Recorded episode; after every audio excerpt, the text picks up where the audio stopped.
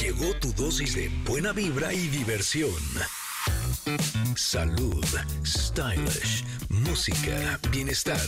Tenemos todo, pero todo lo que necesitas para estar bien. Ingrid Coronado y Tamara Vargas. ¿Necesitamos decir más? Ingrid y Tamara en MBS. Comenzamos. Hola, Connectors, buenos días. Feliz inicio de semana, de verdad que se los deseo. Que estemos arrancando con mucha pila y que nos dure hasta el fin de semana que entra. Oigan, para quienes estén planeando viajar al extranjero en Semana Santa, a ver, párenme la oreja. A lo mejor tienen dudas sobre el trámite de alguna visa. Bueno, vayan mandando mensaje porque estará con nosotros la abogada Celeste Marín y nos estará respondiendo todas sus dudas. Connectors, ¿cómo están? Muy buenos días, espero que estén muy bien. Oigan, el día de hoy nos acompañará Eduardo Macé para llevarnos a un viaje de autoconocimiento para alcanzar nuestra mejor versión. Y por supuesto, tendremos el resumen deportivo de este fin de semana con nuestro amigo Paco Ánimas, que no se le va a así es que escuchémosle. Y también platicaremos con Angélica Oropesa sobre el doceavo aniversario de la Arena Ciudad de México. Tendremos las novedades en el mundo de la tecnología con Pontón y mucho más. Nosotras somos Ingrid y Tamara, estamos aquí en MBS. Arrancamos. Ingrid y Tamara en MBS 102.5. Era 2005, era 2005 y eh, cantábamos, o sobre todo silbábamos, silbábamos, ¿no? Con esta canción que se llama Love Gener- Generation del francés Bob Sinclair. ¿No? ¿Tú no silbabas con esa? Yo no sé silbar, acuérdate. Ah, chihuahua, que sí es cierto. Que yo silbo así. Pero la bailaba, la bailaba, la Ah, bailaba. eso sí, me encanta y me pone de buen humor. Sí, sí, sí. Fíjate que esta canción que, a pesar de que es de 2005, eh, tuvo tanto éxito que en el 2006 Love Generation fue, eh, digamos, fue parte de la música del Mundial de Alemania. Fíjate. La utilizaban para presentar a la mascota del Mundial Goleo, se llamaba en ese momento. Así es que, bueno, pues este se hizo internacionalmente conocida y muy pegajosa que es, entonces pues todos andaban silbando y bailando con Love Generation de Bob Sinclair en aquellas épocas. ¿Cómo la ven? Porque hoy es viejitas y bonitas en la música en este programa, por eso es que la estamos poniendo. Si ustedes tienen alguna que les guste, que les recuerde algo, por favor, ya saben que aquí este programa es de todos. Lo hacemos todos. Tienen nuestro WhatsApp 5578-65125. Es el WhatsApp donde estamos ahí este, chateando, que sí, que esto, que el otro, que pónganme esta, que no sé qué. Ahí. O si no, también en nuestro ex, en arroba Ingrid Tamara MBS. Y justamente Ingrid y Tamara les damos la bienvenida a este programa, a este inicio de semana, sabiéndolos con nosotros y eso ya nos pone muy felices que estén conectados en el 102.5 en MBS en Ciudad de México. Bueno, ese es el objetivo justamente y los saludamos con mucho cariño, de la misma forma que saludamos a quienes están sintonizando EXA 91.3 en Córdoba, EXA 89.7 en Mazatlán y a todos los que pues están en las plataformas digitales, que viva la tecnología que nos une, que, que es para bien y que nos acerca. Así es que si están en el podcast, bienvenidos sean también. Espero que hayan tenido un gran fin de semana, que lo hayan descansado que hayan hecho justo lo que querían hacer. ¿Tú qué hiciste, Ingrid? Cuéntame. Híjole, me fue tan bien que hasta me dio gripa. Ah, me- que, que me quiero regresar, dice.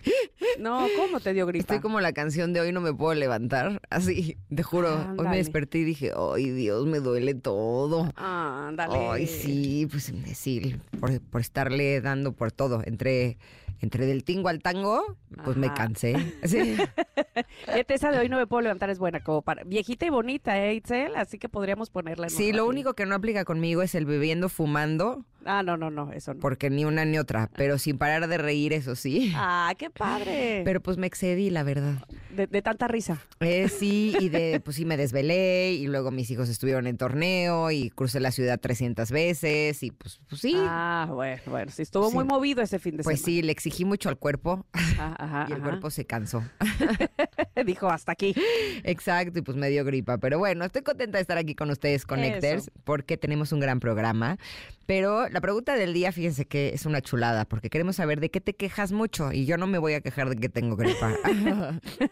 Porque por fortuna no es que te dé a cada rato. Exacto, me da una vez cada dos mil años, es rarísimo. Aunque últimamente, no sé si les está pasando, sobre todo a quienes vivimos en la Ciudad de México, y ayer coincidí con varias personas que están de acuerdo conmigo, Ajá. que siento que llevamos como toda la temporada invernal con alergia. Mm, Por allá no. Mm, creo que no, no me he enterado bien a bien, pero este no, no lo he notado, la verdad. Pues aquí sí siento que habemos muchos que estamos como con alergia continua y que se manifiesta en las vías respiratorias, como que resequedad o gripita o la, como que duele la garganta. El catarrillo, el catarrillo. Sí, sí, pero de que es alergia. O Ajá. comezón en la nariz, o comezón en los ojos. Oh. Sí, como que hay algo en el ambiente que nos está provocando esa sensación. Acá dice Monse que sí, que Sí, ella también está de acuerdo. A ver, pero ¿de qué te quejas mucho? Por ejemplo. Yo del tráfico. Ah, ah, claro. Eso claro, sería, claro. yo creo que de lo que más me quejo. Sí. Me quejo tanto que hoy llegué hace como 45 minutos.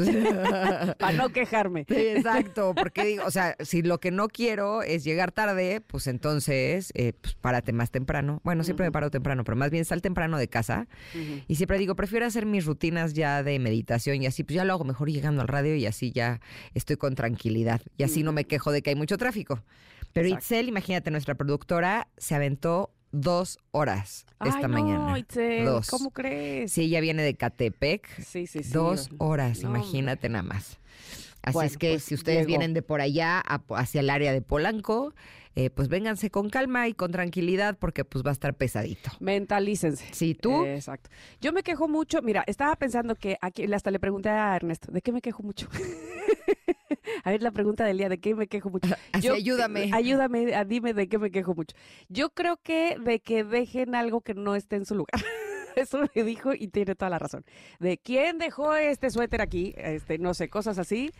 Y me acordé que así era mi papá, que nos decía, si esto va aquí, ¿por qué no lo dejan ahí? ¿No? Siempre nos decía.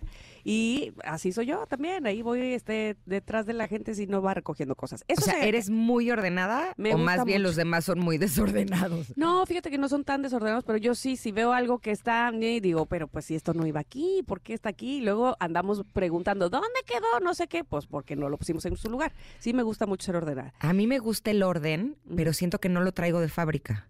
Ándale. Y entonces, con que me distraiga dos segundos, ya hice un pelotero. Sí, te lo juro. O sea, es así de un segundo. Y volteo y digo, ¿en qué momento hice este desorden? O sea, ahorita en la cabina, te lo juro, les voy a mandar una foto. O sea, solamente para sacar la, mm, la carta del comentarot. Y ahorita veo aquí encima y ya está hecho un pelotero. Digo, y llegué hace cinco minutos. O sea, Ahora, así. que, que tiene su chiste también, eh, digamos, ser desordenada sin que se dé, sin que se vea mucho, ¿no? Básicamente. Ah, creo que ya no los escucho. No ah, sí, sí. Ah, ay, pensé que no lo escuchaba. Sí, como que dices, esto no va aquí, pero mire, pero ahorita, ahorita en lo que subo y lo dejo en su lugar, lo voy a dejar aquí, pero aquí se ve bonito. aquí no desentona. Es que a mí me pasa que traigo algo en la mano y digo, lo voy a poner en su lugar, pero luego me distraigo y lo termino poniendo adentro del refri. Neta, Ingrid, ¿cómo adentro del refri? No, he encontrado ahí mi celular, he encontrado ¿Qué es ahí el control remoto de la tele.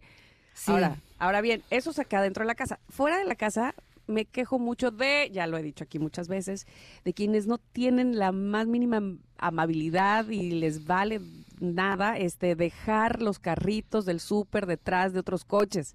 ¿Por qué son así de egoístas? ¿Por qué? Al cabo no es mi coche, al cabo yo no lo voy a sacar. al cabo- y lo ¿En- dejan en ahí serio? a la mitad de, de todo, de la nada. ¿Por ¿Me no creerás que a mí eso nunca me ha tocado? Ay, a mí sí, aquí lo hacen mucho. Y siempre, y siempre les digo, ¿cómo me acuerdo de aquel súper que había en Ciudad de México? Ya lo puedo decir cómo se llama, porque ya ni existe, que se llamaba Auchan. Era un súper, ¿te acuerdas? Que había ahí No. en División, División del Norte. Nunca fui a Uchan. Ah, bueno, era un súper alemán, me acuerdo. Y cuando tú ponías el carrito adentro de otro carrito, o sea, en la fila de carritos donde van, o sea, cuando los ponías en su lugar, te regresa. Ah, bueno, es que, a ver, para sacarlo tenías que poner una monedita de a peso. Ponías una monedita de a peso, digamos, por donde está, donde lo jalas. Y, y entonces se desatoraba el carrito y ya andabas con él en el súper. Y cuando regresabas el carrito a su lugar, te devolvía su monedita de peso. Y, yo- y todo el tiempo ese súper tenía los carritos acomodados. Y yo decía, mira, lo que es que quiera uno regresar por su moneda. y no, puede no puedo creer que solo por ese motivo estaban, digamos, como en su lugar. Aquí la gente lo deja detrás de otros coches, les vale. Y eso siempre me estoy quejando de eso. Gracias. Gracias. Así es que a los que dejen el carrito del súper detrás de los coches, les pedimos de la manera más atenta Tengan que por favor no lo hagan. Es que tú vas a sacar tu coche y cuando ves ya tienes un carrito atrás que ni tú dejaste, que de dónde salió, este, no sé, me parece una falta de respeto para los demás. En fin, así está. Ustedes contesten por favor en nuestras redes sociales que vamos a estarlos leyendo, ¿a poco no? Exactamente, pero nos vamos a ir a un corte eh, y vamos a regresar porque son las 10 con 17 minutos y tenemos un comentario bien bonito, ya verán. Ah, Les va a encantar. Está en, en el desorden, pero ahora mismo se ordena. Listo, regresamos. Somos Ingrid y Tamara y estamos aquí en el 102.5. Es momento de una pausa. Ingrid y Tamara, en MBS 102.5.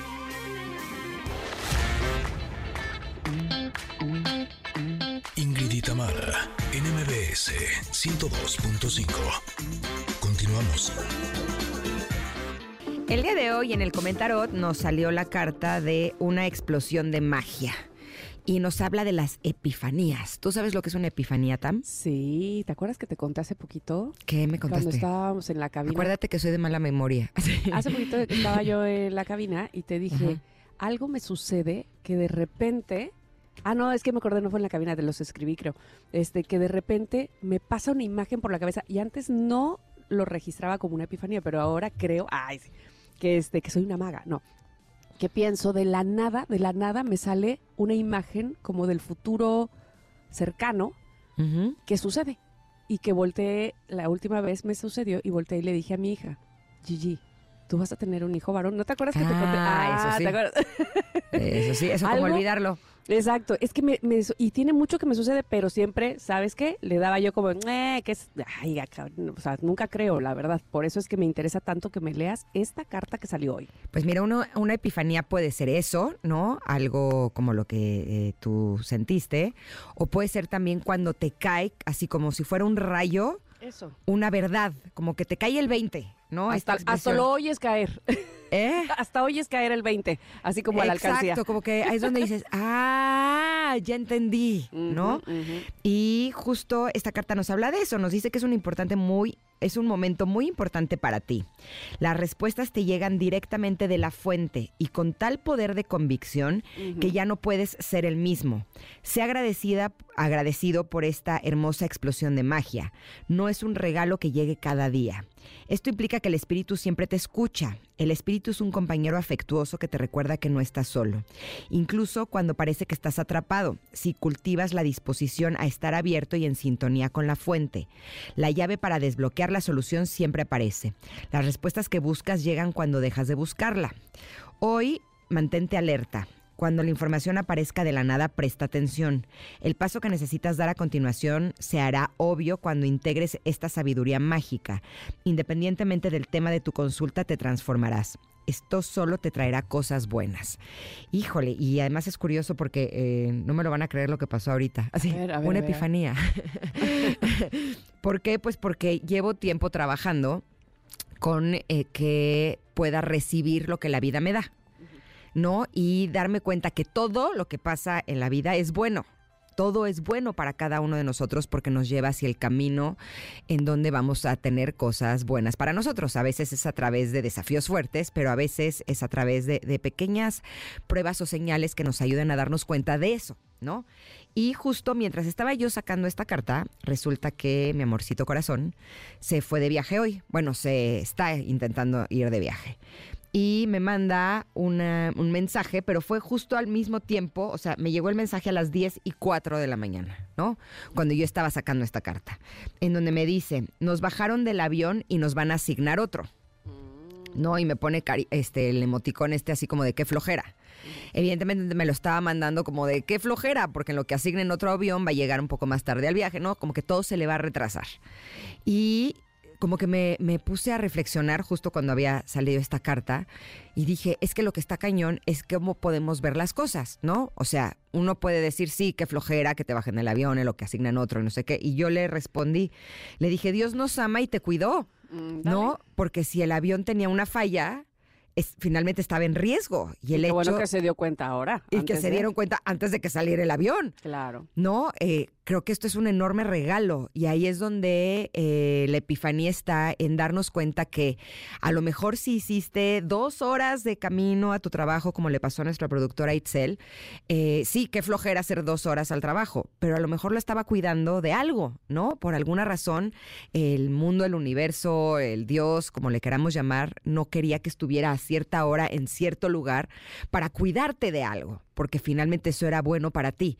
Y cuando aprendemos a ver todos y cada una de las cosas como eso, como una señal de, de que las cosas siempre pasan para algo mejor, pues es una forma en la que además nos podemos sentir agradecidos por todas las pe- pequeñas cosas que nos suceden, ¿no? Y esta pues sí fue para mí una gran epifanía. Así es que gracias, gracias por detectar esa falla en el avión para que Amorcito Corazón esté bien y cuidado. ¿Tú cómo ves esta carta, Tam? Pues mira, a mí me gusta la parte donde dice, eh, esto no sucede siempre, esto no es así algo que te pongas en trance, cierras los ojos y, o sea, bueno, yo no soy monividente, ni lo seré, gracias a Dios. no sé, no me gustaría, la verdad. Pero este, pero este, este caída de 20, como bien decías, este de la nada, sin estarlo buscando, que te llega una imagen o te llega una respuesta a algo, o te llega, no sé, una idea diferente a cómo habías hecho las cosas o pensado las cosas, y que así justo pareciera como que de la nada. eh, me queda claro que lo que hay que hacer es confiar, porque tiene que ver con la intuición también, ¿no? Tiene que ver con eh, probablemente tu subconsciente sigue trabajando en una idea que te que- que, no sé, que a lo mejor te tiene ocupada o preocupada y que ya cuando la sueltas, ¡fum! aparece una respuesta, aparece una explicación también, ¿no? Si no te, eh, no sé, no estás tranquila con algo que viste, dices por qué, qué pasó, cómo le hice, qué, o qué voy a hacer, o no sé qué. Y, y me gusta que sea así como, como suceda, cuando te relajas, no cuando estás sobrepensando las cosas y piensa y que piense y ahora cómo y ahora eh, y me voy a concentrar y voy a eh, como forzando, ¿no? Sino justo cuando sueltas, cuando te dedicas, cuando te enfocas a otra cosa en otro momento, llega esa idea, insisto, esa respuesta que buscabas y que entonces tendrás que escucharte, tendrás que ponerte atención y tendrás que creer en ti para, para hacerle caso. Y que a mí eso es lo que menos me pasa, ¿no? Este, siempre estoy cuestionando de, ay, claro que no, ay, eso no me, ay, por supuesto, seguramente lo inventé o no lo creo, o eso, soy muy incrédula. Así es que creer en mí, creer en esas ideas que llegan. Evidentemente, cuando vas a terapia, Este, sales y sientes cómo te caen los 20, ¿no? Sí, sí, sí.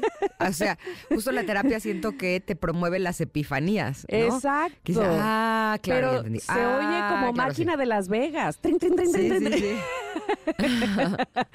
Como máquina del estacionamiento de la plaza. Que o sea, se también me pasa con, cuando tomo clases, ¿no? O cuando va- voy a conferencias. Tu mente está despejada, ¿no? No estás en, en una cosa así, este, ¿por qué esto? Porque, o sea, en la queja, ¿no? Digamos, y que te, que, que estás ahí ah, quisquillosa en una sola cosa, pues ahí como que siento que si te llegan ideas, seguramente no serán las mejores porque traes una carga ahí que, que no te hace pensar así con, con libertad, ¿no? Pero es que lo dijiste muy claro, cuando te sales de la queja y fomentas más la curiosidad, Ándale. es cuando tienes la oportunidad de que se caigan esos 20, de que lleguen esas ep- epifanías, ¿no? Ujú. De acuerdo, de acuerdo. Así es que bueno, pues es un buen momento para, si estamos incisivos, si estamos insistentes en algo y quejándonos y, ah, ah, ¿por qué? ¿Por qué? ¿Y cómo lo voy a hacer? Y no sé qué, pues soltar un poco. Yo sé que a veces cuesta mucho trabajo y son cosas, ideas que rondan en nuestra cabeza porque realmente nos preocupan, pero a lo mejor enfocarte en otra cosa te ayuda a soltar aquello que traes ahí este de manera muy eh, insistente o sí sobre todo eso de manera muy eh, pues no sé, como eh, en enojo, para que entonces vengan las epifanías, como bien decías, o las respuestas a, a- a esas preguntas que estás ahí tratando de resolver. Exactamente, así será. Eso pues. Así es que el día de hoy, fíjate cómo todo está conectado.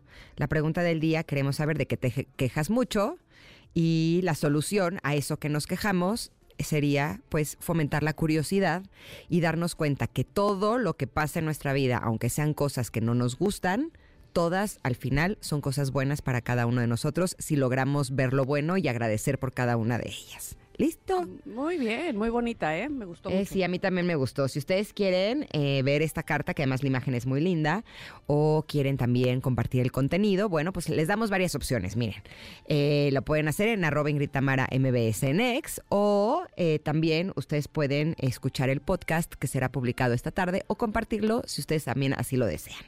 Vamos a ir un corte, son las diez y media, pero volvemos porque Paquito Ánimas ya está aquí. Ah, sí. ¿Y qué creen? Que trae canción. Me encanta. Oh, Dios. ya veremos de Ya qué se veremos trata. cómo nos va. Somos Ingrid y Tamara. Estamos aquí en el 102.5.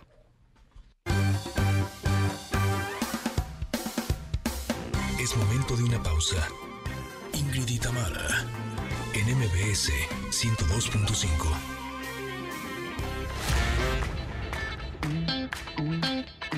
Ingrid y Tamara, en MBS 102.5. Continuamos. En la cancha, con Paco Ánimas. Lo mejor del mundo deportivo. Híjole, esta sí te la vengo debiendo, esta sí no tengo Cresta ni... más es, es Pues estás cultura fuera de onda. musical, Estás fuera de onda. Estás ¿eh? fuera de onda, porque si Permíteme hablamos de decírtelo. éxito, hablamos de los temerarios, ¿o no, Paquito? Híjole, no sé por qué, pero no me siento mal. Eh, es que, oye, vienen de hacer historia los temerarios. eh, del 14 al 18 de, de febrero estuvieron en la Arena Ciudad de México haciendo cinco sold outs en su gira del adiós. Imagínate nada más. Del adiós ya- Cinco ya, sold casi, outs. ya casi nos Seguiditos, vamos. seguiditos. Seguiditos. Y ya anunciaron una última, ahora sí la última fecha, 26 de mayo, que ya no creo que ni se van a ir. ¿Será que es un... Están igualitos los temerarios. Ayer los fui a ver. ¿Sí? ¿Ah, sí? Nunca creí que fueras falsa. ¿Esta qué recuerdos te trae? Cuéntame. Nunca hubiera descubierto Ok. tu infame engaño. No puedo decir que me recuerda. Pero además no lo Sería están viendo. demasiada No lo están importancia. viendo, ¿eh? O sea, le No, a, pone... a lo que voy es que... Y luego cuando que- cantaron la de Y solo tú fuiste capaz con razón vienes ronco, con mi fíjate. corazón. Cuando Paolo canta así, me dice que está cantando espiritualmente. Ah, bueno. Ajá, y tú estás cantando Y espiritualmente. quiero que o sea, sepan que vengo decepcionado porque no cantaron una que me gusta bastante. Oh. ¿Cuál te gusta? ¿Eh? Una que se llama La mujer de los dos. ¿Y cómo va? Fuiste tú quien robó mi alegría. Y no la cantaron. Mal amigo. Ay, Diosito. Me falla. Tu espíritu viene un poco desafinado. No, pues mi espíritu, mi voz y mi todo. Y, y eso que ando celebrando que por fin, después de 80 meses, se me quitó la gripe. ¿En serio? Ándale, Sí, no mira lo que estaba diciendo Pero Ingrid empezó precisamente. Va. Ahora te la va a no, pegar. Con permiso, Oigan, bueno, bye. mucha No, pero yo creo que era alergia. Justo estábamos hablando de eso hace ratito. ¿Qué crees que yo siento que aquí en los aires acondicionados hace falta Ah, Una limpieza de aire acondicionado. Sí, sí, sí, sí. Ahí está el polvillo. a toda ahí la está gente de mantenimiento del señor Emilio de compras? Le Ándale, ahí, ahí les hacemos la petición, no sean malitos, porque yo vivo con alergia, así. No, Vivo, pues. ah, Ahora Oye- sí es gripa, pero no, no me Oigan, eh, pues muy, muy contento de estar con ustedes como todos los lunes y viernes eh, con la información deportiva. Hubo mucho de qué platicar este fin de semana. A ver. Semana histórica también, eh, porque arranca la Copa Oro Femenina, primera ocasión en la que se hace la Copa Oro Femenina. Nuestro país, la selección mexicana femenil, viajó ya a Los Ángeles. El día de mañana juegan contra la selección de Argentina. Argentina, Colombia y Brasil están invitados a esta Copa Oro. eh, donde México va a tener participación a partir del día de mañana. Todo el éxito para la selección de Pedro ah, López ¿Contra quién va? que va a jugar contra la selección de Argentina, el día Argentina. de mañana a las 6.30 de la tarde, tiempo de México.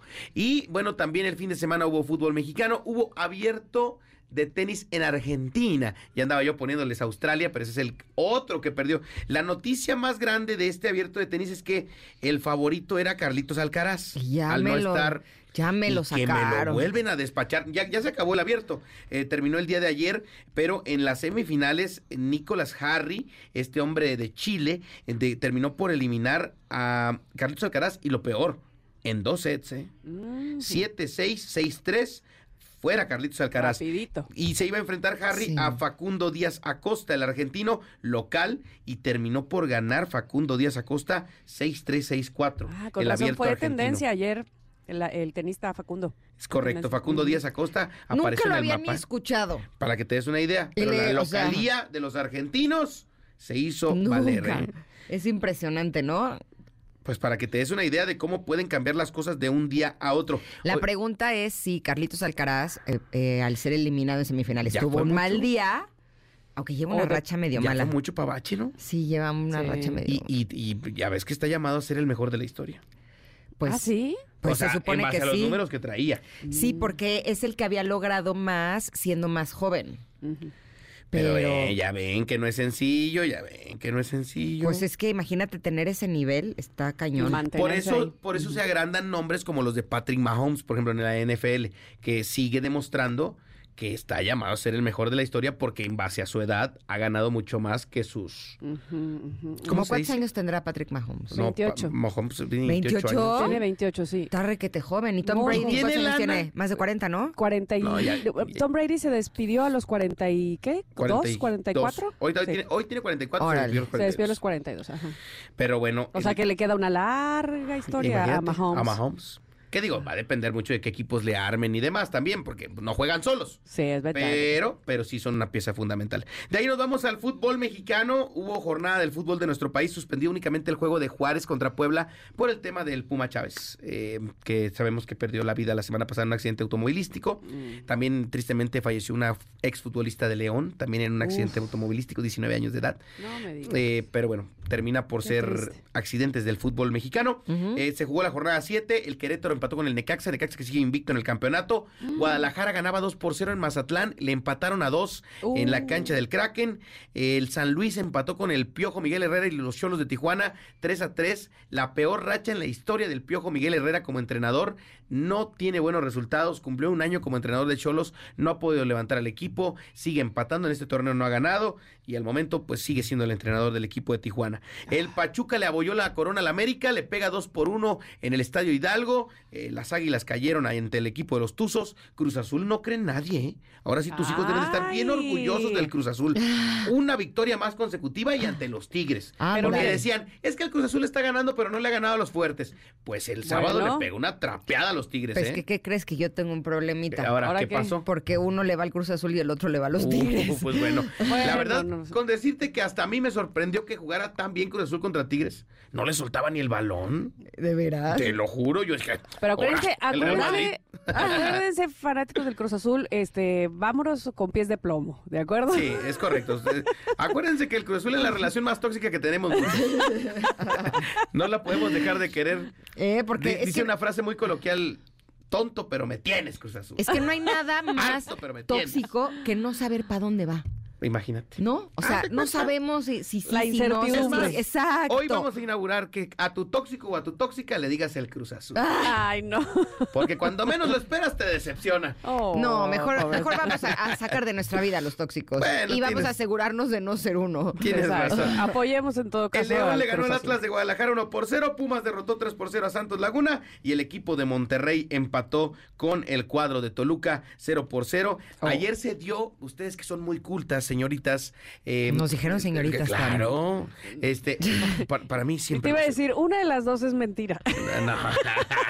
Adivine Solo cuál. una. Adivine cuál. Así. Este, Oye, tengo curiosidad. Eh, bueno. ¿Cuál es la que no? No, no, no, de las dos palabras, o sea, de que cultas y señoritas. Ah. Sí, no, no, que Sí, una de ya nosotras dije, dos. Yo dije, ¿cuál de las dos será la que no es? No, no, se una de las dos Es que déjenme hablar y no se metan en detalles. Así, mejor, a carajo. ver, ya, bueno, Oigan, entonces- eh, es el, el árbitro Luis Enrique Santander, árbitro profesional, gafete FIFA eh, del fútbol mexicano, ayer fue a revisar una jugada al bar en el partido de Rayados de Monterrey contra Toluca. Seguramente a lo mejor Tamara lo vio de, de reojo porque su esposo lo siguió. Y decide no marcar un penal y no una, una expulsión. Pero el señor dice ante los micrófonos, dijo lo siguiente, ahí les va. Les voy a poner hasta el audio porque aquí lo traigo, Ay, pero denme un segundo porque no se lo pasé a la producción mal, mal a mí ahí, pero ahí les va. Ahí les va. A ver. Después de la revisión, en campo mi decisión es y sin tarjeta roja. No falta, balón a tierra. ¿Por? A- amigos de la RAE, eh, el señor Santander en- inventó una nueva palabra y término que se llama impenal. Impenal. Yo O sea, escuché sí, no sin fue. penal. No, dijo impenal. Impenal, o sea, Y lo están acabando en redes sociales, obviamente. ¿verdad? ah, yo y sin penal y sin Acuérdense que- tarjeta. acuérdense que ahora los árbitros cuando deciden algo en el bar tienen que comunicarlo a todo el estadio por medio del sonido local. Entonces el señor Así dijo, como los árbitros del. Como la del NFL. Oh. ¿Sabes qué es lo peor? Que cuando dijo impenal, yo dije, ay, mira, este término no lo había escuchado, pero no pensé que era erróneo. Pues Me cuenta que yo invento también mis palabras de fútbol. Yo digo el tiro de valla. "Ah, ya Y ves, mis hijos, ¿qué tiro de valla? Yo, ese es el tiro de valla, claro. un tiro con barrera. Exacto. Ah, Es mira. el tiro de valla. Pues júntate con Santander. ya ves que anda diciendo que es impenal. Pero bueno, eh, pues el señor Santander tendrá que tomar un curso con la RAE o hablar con ellos para que incluyan la palabra en el diccionario porque pues no existe el término impenal. Él se refería a que no había penal. Pero es que, ¿sabes qué? Yo creo que se debería permitir que uno pueda inventar palabras. Uy, no, hombre, Ingrid, conozco a varios que nos, nos terminarían hundiendo. O Pero te voy a decir una cosa, sí sucede que la RAE acepta cuando ya es demasiado coloquial, cuando ya la eh, una eh, gran porcentaje de la sociedad lo conoce o lo aplica con un significado determinado, entonces la RAE lo adopta, como el cantinflear, por ejemplo, que ya lo tiene la RAE. Pues Mira. a lo mejor en una de esas el señor Santander es un adelantado a Exacta, nuestra ¿ves? época. ¿Qué te digo? Y al rato existe ya el impenal. cuando yo conocí a Amorcito Corazón, me dijo, yo soy monogámico. Así. Ah, ya ves, ya ves. Ay. Así, monogámico. Yo, ¿no será monógamo? Así. Pero Pablo bueno, pues- dice que está siendo sarcásmico. Ah, mira. Oye. Sar- sarcósmico Oye. también. Está Sarcósmico. bueno. Uno debería poder inventar las palabras. ¿Qué? Pues sí, al ¿Por qué no? ultimada madre. Las voy a usar yo. Las- Me vale mente. Ultimada madre, claro. Me vale mente. Además, si las voy a usar yo y me doy a entender, ¿cuál es el problema? What is a problem? Dijo aquel, Exacto, dijo el gringo. pues bueno, ahí está el tema de Santander. Ha sido muy cuestionado el tema de que pues quizá los árbitros tendrían que ahora que tienen esta cuestión de comunicarse públicamente ante la afición, prepararse mejor para los términos arbitrales y que quede clara la cosa. Acá hubiera quedado mejor un... Ya la vi. No hay penal. Sigue el juego, ¿no? Pero el señor dijo, impenal. Impenal. Invitemos a un lingüista. Que no es penal, o como decíamos con lo- contra los holandeses, No era penal. No era penal, así ¿Ya hubiera cuántos dicho. días van del no era penal? Ya varios años. chorro. Sí, ¿cuántos días? ¿Como diez? ¿Cuántos años? Ah, Sí, sí, no, sí. es que acuérdense, que, acuérdense han- que había una cuenta de Nex, ahora, antes ¿A Twitter, poco? que contaba los días. Pues han pasado dos, dos mundiales ya. Seguramente estará en internet. Lo traeré de tarea el viernes. Ándale. Y nosotros, mira, eh, Itzelita en producción dijo que va a traer un lingüista precisamente para que hablemos de Del cómo... impenal. y En de las palabras, de en una cómo esas yo me ando surgen. burlando de Santander y a lo mejor el que estoy mal soy Eh, yo. ¿Ves? ¿Qué te ¿Verdad? estoy diciendo? Pero bueno. Querido la. Paco, muchísimas gracias por la información. ¿Dónde más te podemos encontrar y localizar? Todas las redes sociales como arroba Paco Ánimas y por favor que retumben los temerarios en esta cabina. Ay, Dios santo. Qué cultura. Dios Oye, mío cinco santo. arenas Ciudad de México. Cinco arenas Ciudad de México, no cualquiera, ¿eh? Yo digo No, que me mejor queda Ni claro. Michael Bublé, para que se usted una idea. Ese nada más llenó dos. ¿Eh? Para que se dé una idea. ¡Arriba los temerarios! Ándele, Venga. pues. Te escuchamos el viernes, Paquito. Hasta el viernes. Gracias, por el espacio. Bye. Es momento de una pausa. Ingrid y Tamara, en MBS 102.5.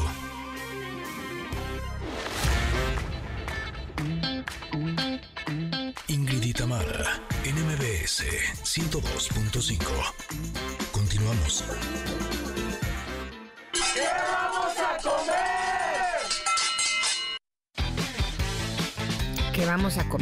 Uy, no saben lo que nuestros No. come connectors nos están mandando. Yo no he desayunado y ya me están No. despertando la tripa. ¿Qué es esto?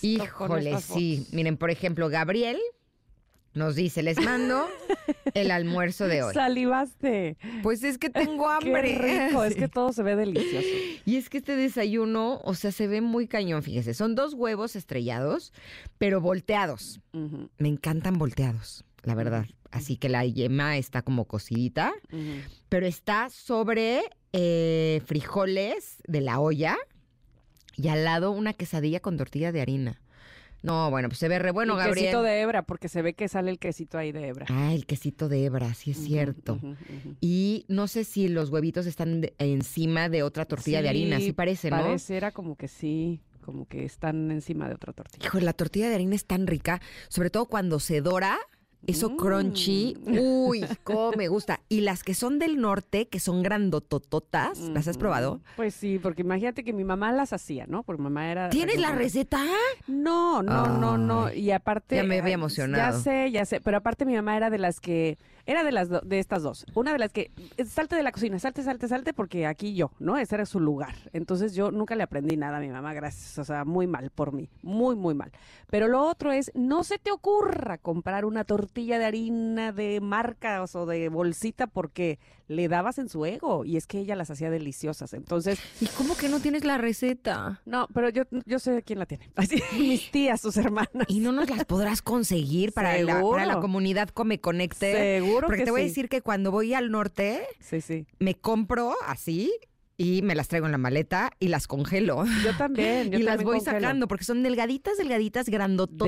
Deliciosas. Uy, uy, uy. Cuando Sí. están doraditas, se me vuelve a hacer agua a la boca. Ándale. No, hombre, sí, voy a Consíguenos mi- a la mi comunidad mi la tía receta. Chacha las hace perfecto, que, así que te vas formando a- así justo junto a su comal para que cuando salga la primera te la, te la, te la aviente a ti. Oye, y ahí ¿será estamos muy los primos. difícil o no? No, bueno, yo creo que no. Yo- me parece a mí que ¿Cómo no. se llama tu tía? Mi, mi madrina se llama Chacha. Bueno, le decimos Chacha. Chacha, ándale. Es la mejor haciendo tortillas de harina y luego burritos. Ay, por fin. Ay, no, Ay, no, cosa. también la receta, ¿no, Tam? Sí, sí, sí. Le voy a decir. Le Yo voy a estoy decir para segura que nuestra comunidad Come Connector va a estar muy feliz de recibir esa O- receta tan preciada. O ustedes conecten, si alguno que nos está escuchando se sabe la receta de las tortillas de harina, pero de una vez. No Pero sea, esas grandotas. no sea díscolo y así las grandotas y delgaditas. Y- y, Exactamente. oye, la pregunta es, ¿cómo se hacen así delgaditas?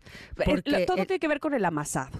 porque el O sea, tortillero el- está muy chiquito. No, no, no, no, no, pero es que no se hacen con tortillero, se hacen con rodillo o Ah. palote, como les digas. Y así les quedan de redonditas. Sí. Es que eso es lo difícil en realidad, porque no te quedan unos mapas ahí terribles si no tienes la. Si no eres ducho en eso. Es como los hot cakes, cuando yo los hago, la verdad, no quedan redonditos No. muchas veces y sí queda una formita y medio rara. Pero mi mamá decía, fíjate, cuando hacía con el palote o con este, como le digan ustedes, rodillo o palote, este, no tienes que voltear la tortilla, es decir, siempre del mismo lado. Lo único es que vas para arriba, vas para abajo y luego nada más la, digamos, lo que estaba arriba lo pones, ¿cómo te diré? O sea, no, no, no pones boca abajo la tortilla. Porque ahí ya eso es- así no es, así no. es la técnica, es la técnica la que funciona. Así es que, por favor, este, voy a tratar de conseguir que mi tía hasta nos haga un video. Eso sería genial. Híjole, sí, va. y lo compartimos aquí Sí. y a nuestra comunidad Come Connector. Si ustedes quieren formar parte de esta comunidad tan deliciosa, esa es la forma de, de eh, describirlos. Escríbanos al 55 78 65 1025 y ahí los vamos a agregar a un WhatsApp especial, que es el de que vamos a comer, en donde no solamente nuestros connectors comparten fotografías de cosas deliciosas, sino que además nos comparten también las recetas, que son una verdadera joya. Exacto. a ver, Estoy casi segura que sí tengo video de mi tía Chacha haciendo la... Y, y- y mi padrino este, eh, haciendo el, el- ¿Cómo se llama? El resumen. El- eh, él la grabó y él, y él decía, vas para arriba y luego vas para abajo. Y luego, así te lo aseguro que sí. Lo voy a buscar y se los voy a pasar. No, sí, ya tengo fotos. Déjame te mando. Está buenísimas. Pero ¿qué va, más, va, qué más mandando? Si Bueno, queremos foto, receta Sí, sí, sí. y o video. Sí, sí, sí tengo, sí tengo. Pero mira, mientras la foto. Ahí Va. Las tortillas de harina. Ok, mira, también Yasmín nos comparte. Hola, Come Connectors. El día de hoy les comparto ensalada de hojas verdes con trozos de mango, cebolla morada, germen de lenteja, arándanos, pepita de calabaza y aderezo de mango hombre. con vinagre y aceite de salsa de macha para darle toque picosito dulce. Saludos. Yasmín, tú siempre tienes recetas que son, o sea, lo mío. Saludables, Porque es- deliciosas. pero es que te voy a decir que tiene todo lo que a mí me gusta, que es muy saludable, muy variado, de todos los grupos alimenticios y muy original y Sí. creativo. Te voy a solicitar, Yasmín, que nos compartas en este WhatsApp Que nos, especial. que nos hagas un recetario, básicamente. No, que nos compartas la receta de el aderezo de mango con vinagre y el aceite de salsa de macha, ¿de dónde lo sacas? Porque en este Mm. momento lo voy a agregar a mi semana. El día de hoy vamos a ir al súper y voy a comprar los ingredientes para hacer esta ensalada que se ve espectacular. Buenísima, buenísima, buenísima. Oye, y luego mandó también, fíjate, eh, Guadalupe mandó foto de unas tortitas de acelga con queso Oaxaca en salsa de jitomate con chile morita y arroz blanco No con te elote. pasas. No, ya te pasaste. Te ¿Qué es esto? O sea, Dice, para mis dragones, unos camarones empanizados pequeños con jícama y pepino. No, muy bien, ¿Sabes Guadalupe. Qué cosa. camarones empanizados es de las cosas que más me gusta comer. ¿Ah, sí? Y ahorita que los estoy viendo, me doy cuenta que hace muchísimo que no Que me no como unos camarones empanizados. ¿Y sabes qué? Me los voy a dar. Me lo doy, me lo doy, me lo re que te doy. Ya super antojamos a Ingrid con todas estas fotos. Porque más tengo hambre. Uy, luego lo que sigue. Ricardo dice, no, bueno. No. acompañado de un buen plato con enchiladas de mole.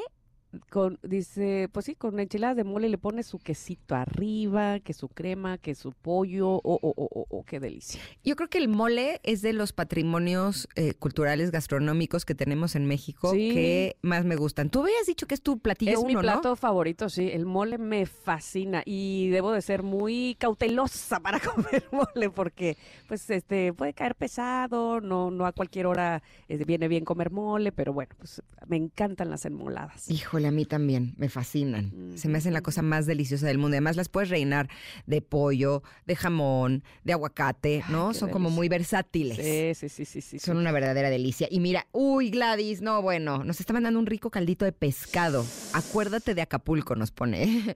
y Qué emoticón de lengüita. Yummy, le pone su verdurita, muy muy bueno que se ve ese caldo, ¿eh? Y ya te mandé, mira, tortillas de harina de mi tía Chacha que esa eh, mandó foto de cómo las iba sacando y No, no, poniendo no, ahí es junto. que sí, necesito la Así receta. No puedo así vivir ya sin ella. Así. Ya, por favor. Qué Ya cosa la- tan Ah, deliciosa. ya, la, ya la pusieron en el en el eh, chat de los connectors. Muy bien. Bueno, pues Qué esto- delicia, ¿eh? sí, sí, sí. no, Híjole, yo ahorita que estabas diciendo que tu platillo número uno de la vida es el mole, yo creo que mi platillo número uno de la vida es el caldo de camarón.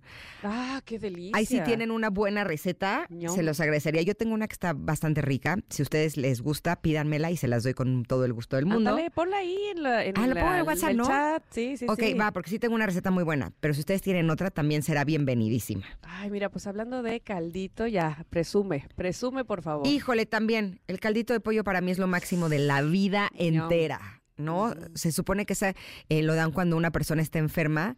Yo creo que tiene que ver porque sientes que te consientes, ¿no? Ajá. Es Sí, como, sí, sí, como te alivia en todos los sentidos. Sí, te apapacha. Entonces no hay que esperar a esos momentos. En cualquier momento nos cae muy bien un deliciosísimo caldo de pollo. ¿Y que creen? Que nos acaban de traer uno a cabina. Pero nos trajeron el delicioso y auténtico caldo de pollo preparado con dos cubos de caldo de pollo Nor. ¿Y qué es lo que hace a este un auténtico caldo de pollo? Bueno, pues de acuerdo con las instrucciones de uso, contiene la cantidad suficiente de carne de pollo para ser llamado caldo de pollo. Y eso lo hace mmm, delicioso. ¿A poco no, Mita? Sí, lo hace delicioso. ¿Saben qué es? Su balance perfecto de ingredientes de origen natural, que además luce muy apetitoso y con un sabor más balanceado. Así que, qué delicia, qué delicia de caldo. Ya saben, si buscan un auténtico caldo de pollo, que sea Nor. Ahora sí nos vamos a ir al corte, queridos connectors, amigos. Regresando tenemos más para ustedes. Ya la segunda hora de este programa, que se llama Ingrid y Tamara en MBS. Volvemos. Es momento de una pausa. Ingrid y en MBS 102.5.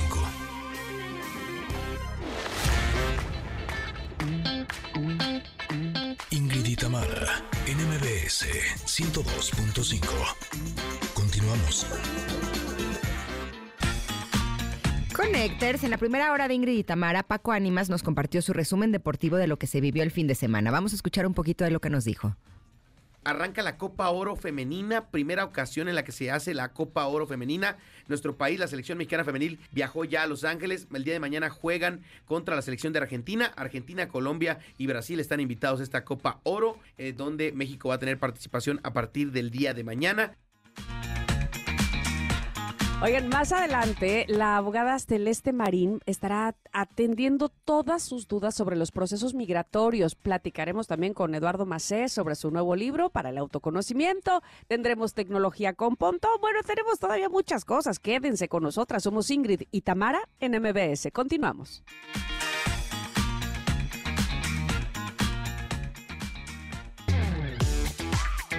Ingrid y Tamara, en MBS 102.5. Estamos escuchando a Michael Jackson, por supuesto, con Don't Stop Till You Get Enough, una canción de 1979 en nuestro lunes de canciones viejitas y bonitas. Pero aprovecho para saludar a Córdoba, que nos acompañan en EXA 91.3. También eh, saludamos a Mazatlán, que nos están sintonizando en EXA 89.7. Y por supuesto que a nuestros connectors que en este momento están escuchándonos en el 102.5, los saludamos también con gusto. Y a quienes están en el podcast, que es publicado todas las tardes, pues también qué gozo y qué placer que nos acompañen. Pero el día de hoy tengo en cabina a Eduardo Macé. Él es autor de tres libros, viene a presentarnos su tercer libro y especialista en la ciencia del comportamiento humano. Y justo este tercer libro se llama Los Cuatro Pergaminos, un viaje de autoconocimiento que te inspirará a alcanzar tu mejor versión. Híjole, y es una, una verdadera chulada. Sí, cómo no. La verdad, me encantan ese tipo de libros en donde nos cuentan una historia Eso. y a través de la historia nos van revelando herramientas que nos pueden ayudar no solamente para nuestro autoconocimiento, sino también para que podamos pues tener una, una mejor vida. Bienvenida, Eduardo, ¿cómo estás? ¿Cómo están? Gracias a ambas. Qué lindo estar acá, ¿eh? Ay, nos encanta que pero te- vengas. tengo que decir que son mucho más guapas en vivo que en tele o en foto. Te dije. Ay, sí, no. Gracias. No me querías, no me querías creer. Ay, sí. Oye, Eduardo, eh, me gustaría que les compartieras a nuestros connectors eh, un poquito de cuál es la historia que se va desarrollando a través de este libro, la historia de Zoe. Soy. Es una, mira, la narrativa del libro es, es esta, este abuelo que está muriendo y le entrega un sobre, ¿no? En su lecho de muerte dice, este es tu, este es tu legado, esta es tu herencia, y cuando el sobre te busque, ábrelo. Ella relaciona el sobre con la muerte del abuelo, lo olvida, y pasado unos, unos años, en un viaje de ayahuasca, se le aparece el abuelo. Le dice, now is time, ¿no? ahora es tu tiempo, abre el sobre. Ella va y busca el sobre, y resulta que el sobre tiene pues un- un- una carta con instrucciones y cuatro documentos cerrados, cuatro cartas cerradas, numeradas del 1 al 4. Y la instrucción dice, no abras el 2 hasta que termines el 3. Cada sobre tiene un acertijo, un acertijo que ella tiene que descifrar. Este acertijo la va a llevar a una parte del mundo donde va a tener un encuentro con un maestro que le entrega un pilar de sabiduría y un pergamino. Y ella tiene que reunir estos cuatro pergaminos antes de la próxima fecha capicúa porque se destruyen si no lo hace así. Entonces, es fascinante porque ella, que es, este, como, es, es como todos nosotros, cuando la vida y las lecciones te llegan, no siempre estamos listos. Entonces esta vez la vida le escoge y le empieza, entonces, eh, le empieza a enseñar y en su viaje ella va autodescubriéndose. ¿no? Entonces descubre lo que es el poder de la elección, descubre lo que son las virtudes, ¿no? el código de las nueve virtudes humanas, descubre el poder del amor. Mira esta, esta pulserita que traigo, es un 8 horizontal, que es el infinito, y, Ajá. porque el amor es infinito. Y el último pergamino te habla pues del, del- del egoísmo altruista, de ser primero tú, mejor versión para hacer lo mejor para los demás. Y eso se consume en Eva, elecciones, virtudes, amor. Oh. ¿sí? Ah, yo te quiero preguntar algo, Eduardo, porque, eh, bueno, te quiero preguntar muchas cosas, pero voy a empezar con esto. Eh, me queda claro que querías, bueno, creo yo, darnos este mensaje de autoconocimiento, estas herramientas de superación y demás, pero me sorprende mucho la historia alterna. Me sorprende mucho la, parte de la ficción. Cuéntame cómo nace esta, porque el, el acertijo, los pergaminos, vamos, eso, es- esta parte te gusta también, me queda clarísimo. Ahí sí.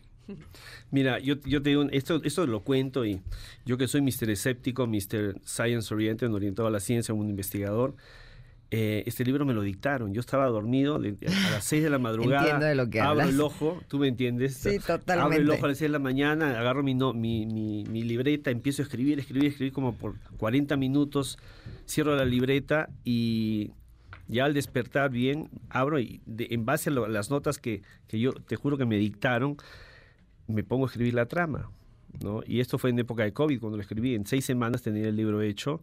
La revisión fue más larga, Ajá. pero la historia básica. Entonces, lo que yo quería era cautivar al, al lector, entretenerlo con una historia estilo el Código da Vinci, que tienes que buscar, porque hay, una, hay un grupo de personas que no quieren que se revelen los cuatro pergaminos, porque es, es- es- son las bases de cómo cambiar y transformar el comportamiento humano, que es a lo que, que yo me dedico los últimos casi tres décadas. ¿Y hay gente así en la realidad que, que no quiere? Muchísima. No, no, escu- no, mira. Pero, pero conscientemente. El libro comienza con una frase muy interesante que es una analogía, ¿no? Si tienes un gramo de mostaza y una piedra del mismo tamaño, y a ambos le das el cuidado y la atención que le das al grano de mostaza, ¿qué pasaría con la piedra? ¿Qué pasaría con la piedra? Así empiezas tu libro, de hecho. Sí. No, pero contéstenme, ¿qué pasaría con la piedra? Espérame, déjame, me acuerdo qué es lo que decías en el libro. El- tienes, un, leí. tienes un grano de mostaza y tienes Sí. una piedra del mismo tamaño y a ambos les das el cuidado que merece el, el grano de mostaza para crecer y florecer. Pero ¿Qué pasa la- con la piedra? La piedra, No, pues no, no no, pasa nada con la piedra. nada. Exacto, no pasa nada. Entonces, esta analogía es una analogía que yo encuentro muy hermosa porque en el mundo, en mi concepto, hay, hay, dos tipos de personas, granos de mostaza y piedritas. Si eres un grano de mostaza y te llega la información y, eres, y estás listo para florecer, te va a dar, te va a tocar, te va a caer un 20 y vas a empezar a florecer. No tiene nada de malo ser piedra. Piedra quiere decir que no es tu momento. No tienes la madurez, no tienes la cabeza, no quieres, no te interesa, pero ya llegarás a ser grano de mostaza. Está muy bonito que la estés utilizando, sobre todo porque uno de estos pergaminos habla de la importancia de no ponerte a ti después que a los demás. Exacto. ¿no? Y muchas veces podemos estar invirtiendo nuestro tiempo y nuestra energía en que las piedras dejen de ser piedras, Exacto. en que las piedras puedan dar fruto y no hay manera, ¿no? Finalmente creo que cuando uno quiere compartir lo que le ha ayudado, tiene que asegurarse de compartírselo a granos de mostaza. Exacto. No, mira, y yo digo, el, el, el- cuarto pergamino que te habla de eso, ¿no? De lo que es el egoísmo altruista, es tú tienes que preocuparte primero, segundo y tercero por ti. Porque mucha gente se la pasa diciendo yo por los demás primero. No, primero tú. Porque si tú no eres la mejor versión de ti, ¿cómo vas a ser el mejor padre, madre, hijo, hermano, amiga, jefe, miembro de una comunidad? Entonces se vale darte la oportunidad de ser humano. Y es lo que hoy en día más... Yo voy a dar una, conferencia ahora a un grupo de empresarios. La urgencia de buscar ser más humanos hoy que nunca. En este mundo tan digitalizado donde nos quieren parametrar y programar y todo by the book. No, es, es ahora cuando, cuando estamos viviendo, donde un 84% de la gente se siente hoy más sola que antes, es cuando más necesitamos ser humanos. Reach out, ¿no? Buscar compartir. Y justo, bueno, tenemos que ir a un corte, pero eh, te voy a dejar eh, una pregunta aquí al aire este, para responder al, a- al regreso. Y sobre todo es una reflexión. Cuando queremos ser más humanos es porque también tenemos que ah, ser conscientes de que errar evidentemente va con el paquete. Y le tenemos tanto miedo a eso, ¿verdad? Eh, ¿por, qué, por qué nos causa tanta eh, repele, digámoslo así? eh, caer, evidentemente, no, no se pasa bien uno en la vida eh, cuando cae, ¿no? Pero, pero lo vemos inclusive como algo fatal o como algo muy malo. ¿Podemos hablar de eso al regreso? Encantado. Pues miren, vamos a ir a un corte, que yo espero que no tardemos nada, porque estamos hablando con Eduardo Macé, eh, autor del libro Los Cuatro Pergaminos, aquí en Ingrid y Tamara. Quédense con nosotros en MBS. Volvemos. Es momento de una pausa. Ingrid y Tamara, en MBS 102.5.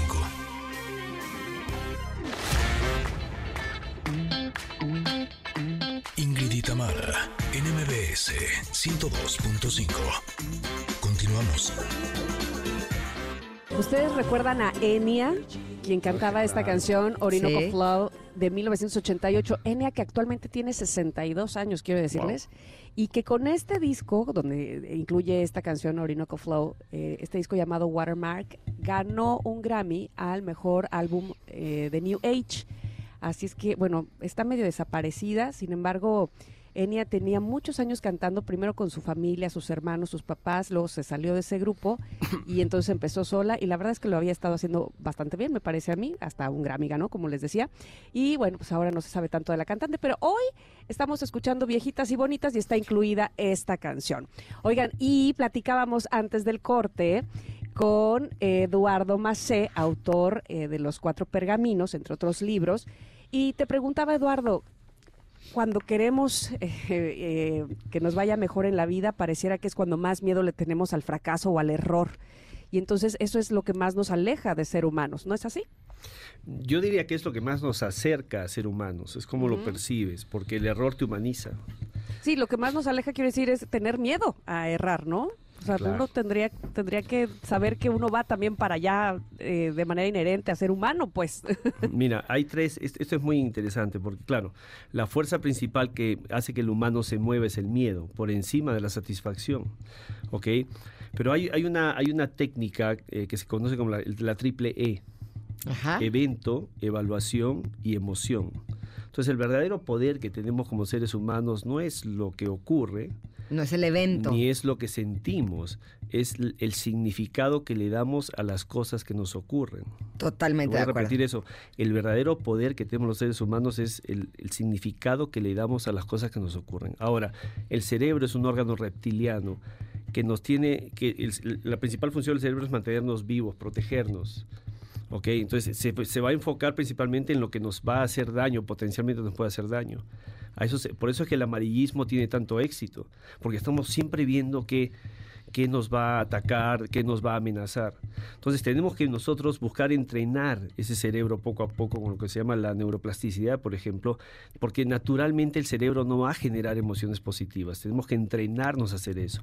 Y hay, y hay muchas formas de, ya, la ciencia y la tecnología están tan avanzadas en estos temas que ya no es una casualidad. Hoy en día podemos entrenar ese cerebro y empezar a, a- si quieres tú una palabra no es manipular no es buena sino enseñarnos a sentir y cultivar y enfocarnos en sentir mejores emociones de las que nos hagan sentir bien aunque las todas las emociones son humanas no entonces las que no nos gustan están ahí para decirnos oye espérate momento pausa respira analiza evalúa y adelante ¿no? pero eso- son procesos mira las recetas de solución, de cómo estar mejor, de bienestar, todo el mundo las conoce. ¿ok? O están ahí.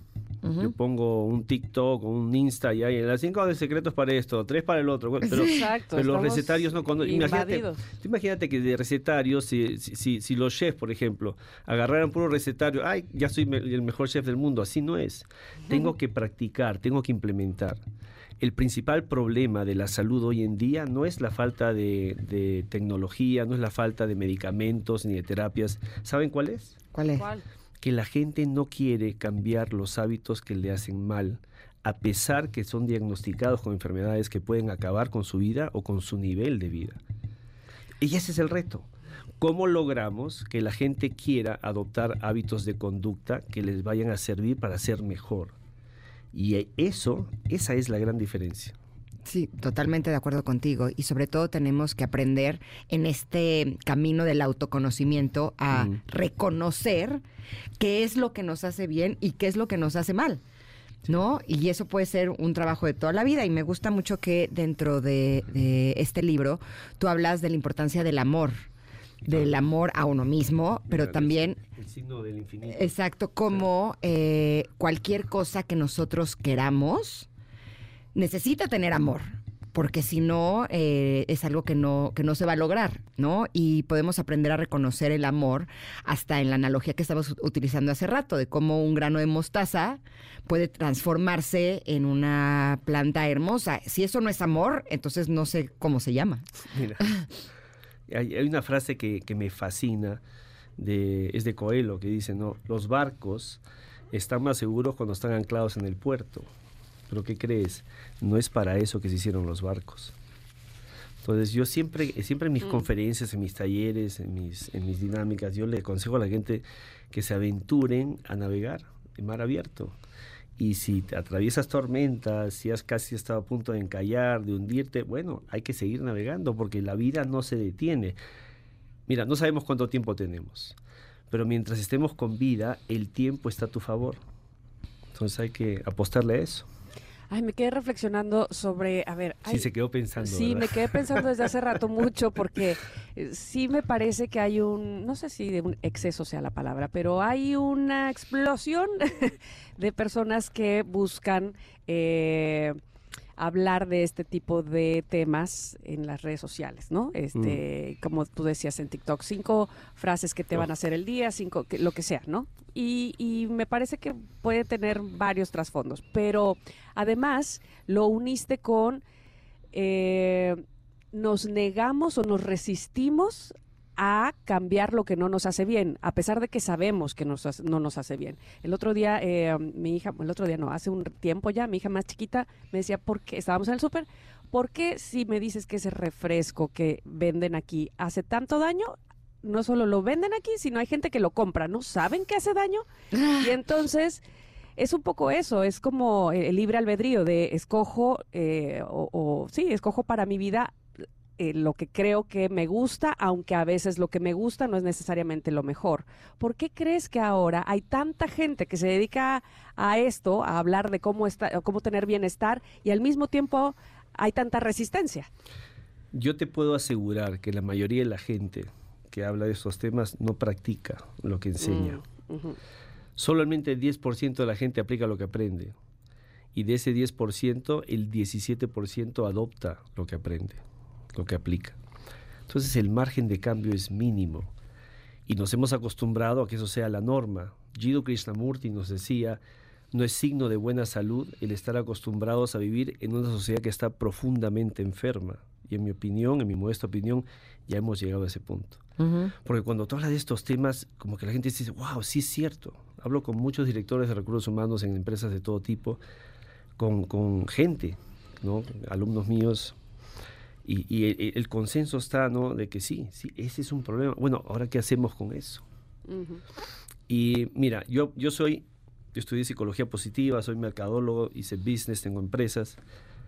Y a mí me enseñaron como mercadólogo a manipular, ¿no? Te, te sorprendería, te sorprendería cómo nos tienen, Claro. cómo nos tienen estudiados Por supuesto. aquellas empresas que, que, claro, claro, en el mercado capitalista quieren vender sus productos. Y quieren crear la necesidad en la audiencia, Entonces, ¿no? no te vendo un refresco azucarado, te vendo una fiesta de cuates Claro. con chicas y chicos guapos que están pasándola bien y están echando el brindis, ¿no? Y así se la pasan. Entonces, el, el, ¿qué, qué ocurre, no?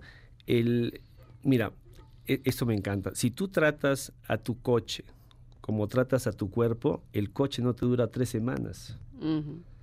Mas, sin embargo, esta máquina maravillosa que se llama cuerpo humano, que es la única que tenemos, le damos con todo. ¿Por qué? Porque el, el- el- el bienestar, la salud, el estilo de vida saludable, las prácticas y los hábitos saludables son un estilo de vida. No es tengo que bajar 5 kilos porque me caso en dos meses.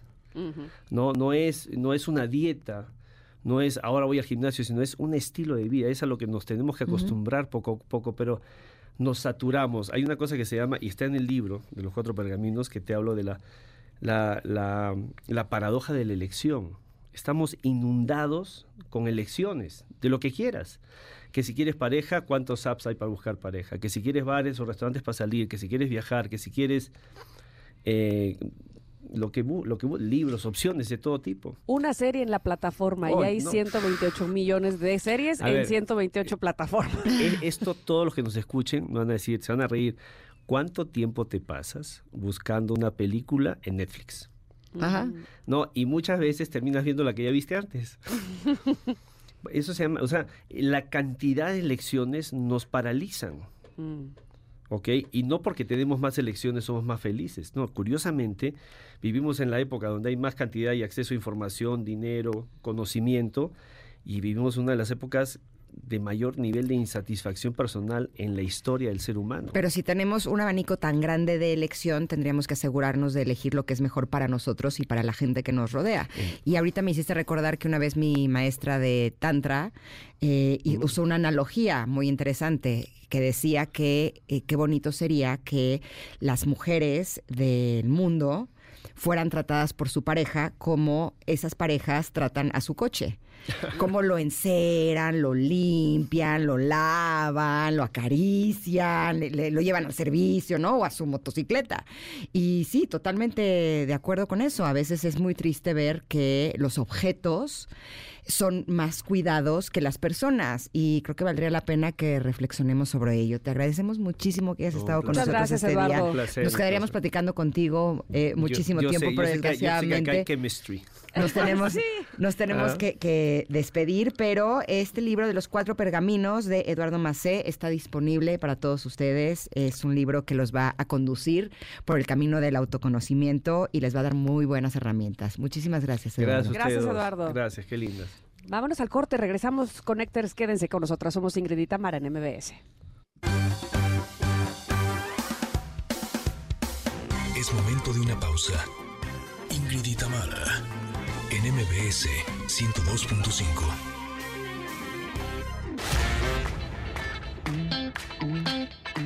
Ingrid y Tamara en MBS 102.5. Continuamos. Estamos escuchando Our House de Madness, una canción de 1982, por lo tanto sí, es viejita y bonita como las canciones que estamos programando el día de hoy. Pero me da mucho gusto dar la bienvenida a Angélica Oropesa, directora de la Arena Ciudad de México, porque llegó a su doceavo aniversario. ¿Cómo estás, Angélica? Bienvenida. Mi querida Ingrid, muchas, muchísimas gracias, muy buenos días, qué gusto escucharlas nuevamente. Bueno, las escucho siempre, pero la verdad es que qué Eh. gusto interactuar con ustedes, mi querida Tamara. Muy, muy buenos días y muy contentos. 12 años ya de Arena CDMX. De entrada, muchas felicidades, Angélica, porque además de que 12 años evidentemente es una cantidad de años importante, con tanto éxito siempre, pero es que me, me, me da mucha ilusión y mucha felicidad saber que, vamos, que todo el esfuerzo, que todo el trabajo, que toda la gente que ha eh, sudado ahí en la arena, pues celebre ahora estos 12 años. ¿Cómo lo van a hacer? Pues de entrar con muchísimo trabajo como todos los años. La verdad es que estamos de verdad sorprendidos de la preferencia del público, de las ganas que tiene la gente de salir a divertirse. Febrero lo cerramos con dos eventos, 12. Marzo van Wow. unos 12, 13, 14, 15 eventos entre privados y públicos. Wow. Entonces estamos en- en- empezando el año con todo, estamos muy contentos y vamos a celebrar festejando con la UFC. Oye, qué Ah, bien. Qué bien, va a haber ahí octágono, ¿qué va, qué, qué- qué va a pasar? ¿Quién va a ir? No, bueno, tenemos ahorita dos mexicanos que son buenísimos. De verdad los invito a que se metan a ver toda la reseña. Yo soy muy mala para esto de, de explicarles de, de lo que está, pero tenemos una arena full. La gente viene a disfrutarlo. Y es maravilloso porque acabamos de salir ahorita de cinco temerarios, cinco fechas de temerarios seguidas. Así nos estaba contando out. Paquito, que rompieron récord, ¿no? rompieron récord. La verdad es que tenía muchísimos años que no venían temerarios a México. Y ahorita traemos, digo, con Signia Live toda la gira. Y en el caso de Arena CDMX, cinco fechas seguidas sold out, que fue padrísimo. Y es maravilloso. El día de mañana tenemos unos eventos, un evento privado, el miércoles otro. Y luego de ahí montamos arena para dar el espectáculo que todo el mundo está esperando, que es UFC, que también la gente está muy ilusionada de verlo. Ya lo creo que sí, porque de verdad que eh, en México hay grandes fanáticos de la UFC y me gustaría que tú me dijeras qué, crees que es lo que caracteriza a la arena o por qué eh, están teniendo tanto éxito desde el principio, qué es lo que nos atrae de ese lugar. Primero que nada, yo creo que, como lo he dicho siempre, la Ciudad de México necesitaba un recinto digno, un recinto que fuera construido exclusivamente para espectáculos públicos, no adaptado.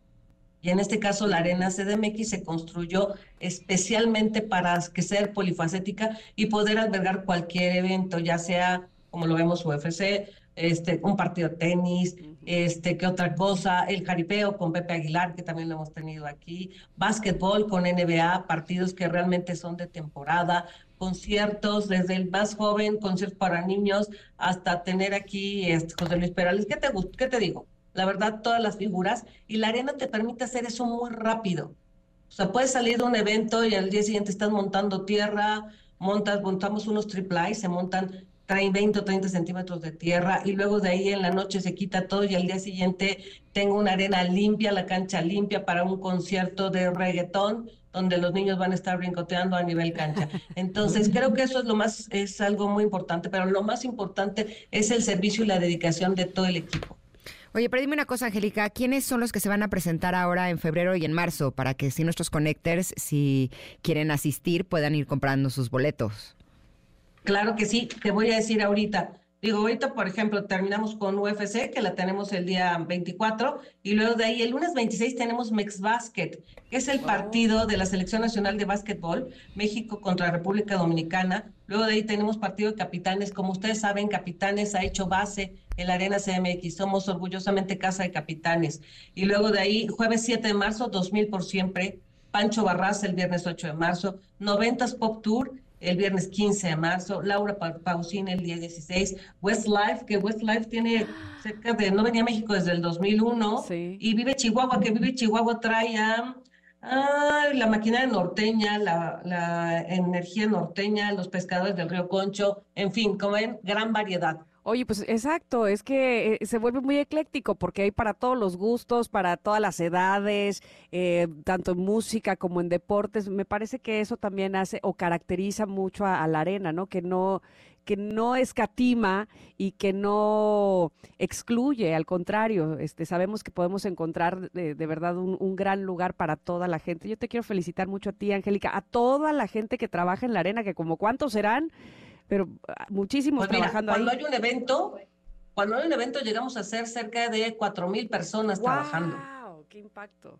O sea, esto es como un crucero, la verdad. Uh -huh. Y cuando no hay eventos somos cerca de 200 personas, pero es increíble cuando llega toda la gente a trabajar en la arena, que los empiezas a ver desde temprano del día como hormiguitas por todos lados. Es padrísimo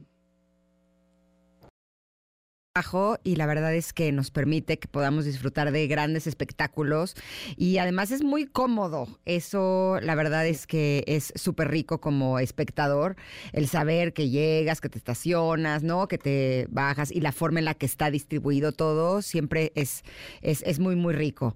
Eh, dime una cosa, ¿dónde pueden encontrar nuestros connectors información de todas las personas que se presentan en la arena?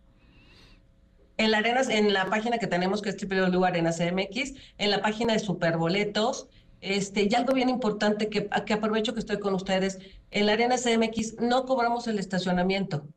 Ah, Porfa, si nos pueden claro. ayudar con eso, para compartirlo con todos nuestros clientes, con todos nuestros visitantes que vienen a disfrutar. Creo que es algo que nosotros tratamos de hacer para apoyar este tema, pero sí nos hemos to topado que de repente hay personas con chalequito que dicen Arena CMX y que te cobran el estacionamiento. Este, las autoridades nos han ayudado a retirarlos, pero de repente llega nuevamente. De verdad, yo sí los invito, la, el estacionamiento de la Arena CMX tiene total capacidad, tenemos 5 mil cajones de estacionamiento y es wow. totalmente gratuito pues no se dejen sorprender y vayan eh, seguros pues de que van a tener su auto en el estacionamiento sin necesidad de pagar absolutamente nada y disfrutando del espectáculo que ofrezca la arena. Angélica, muchísimas gracias por esta entrevista, pero sobre todo muchas gracias por el servicio que dan en la arena, por la calidez que nos ofrecen cada vez que vamos y disfrutamos de algún espectáculo. Felicidades.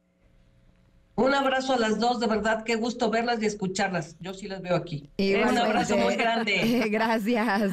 Un abrazo, Angélica. Bye, bye, bye. Nos vamos a un corte, Connectors, pero volvemos. Tenemos mucha cosa buena para ustedes. Somos Ingrid y Tamara y estamos aquí en el 102.5. Regresamos.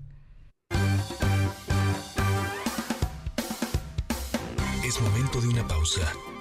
Ingrid y Tamara en MBS 102.5.